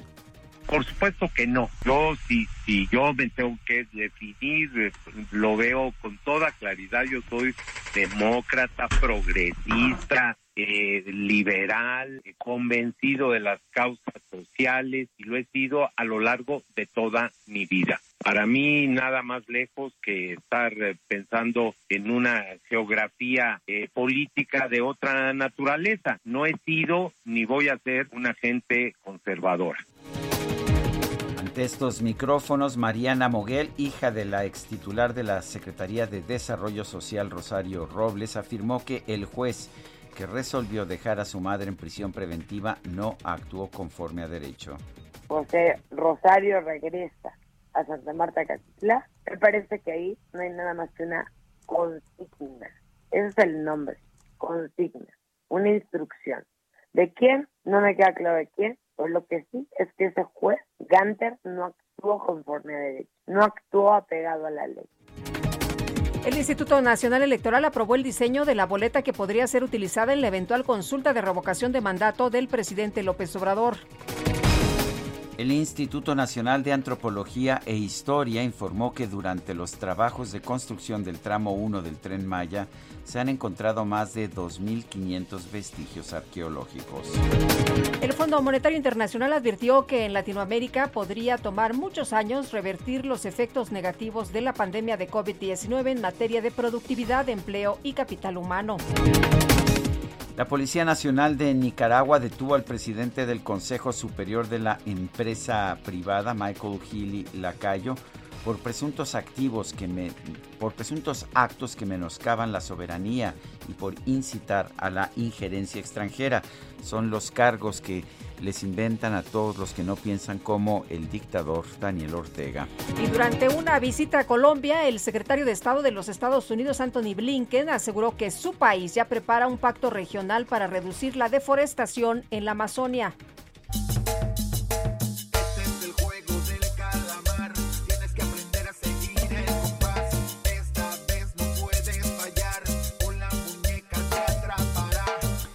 Bueno, pues ante el éxito que ha tenido la serie de televisión surcoreana El juego del calamar, el empresario Simón Levy anunció la conformación de una alianza estratégica con varios productores para desarrollar una versión mexicana de la serie. Esto provocó una ola de memes en redes sociales. Para desarrollar y producir una versión similar al calamar mexicano y una plataforma que va a dar mucho de qué hablar. Estamos abriendo convocatoria de guiones, si tienen ideas, si quieren ver cómo podemos agitar a la sociedad con un contenido de concurso que ponga a pensar a la gente, pero aparte que entretenga. Ay, qué originales. Bueno, pues ya nos vamos, ¿verdad? Ya nos vamos, son las 9.54, pero iba a decir que nos escuchamos mañana, pero no, No, hasta el ¿verdad? lunes. Mañana es el cumple. Mañana es el cumple, me voy a dedicar.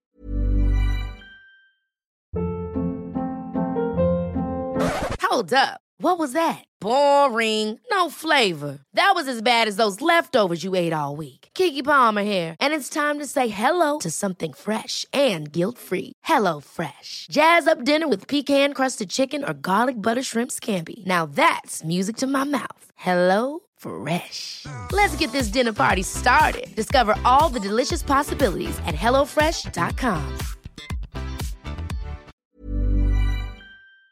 Cara, voy a brindar por ti, mi querida Guadalupe. Muy bien. Y yo por ti, fíjate. Muy bien, hasta el lunes. Gracias de todo corazón. Pásenla bien.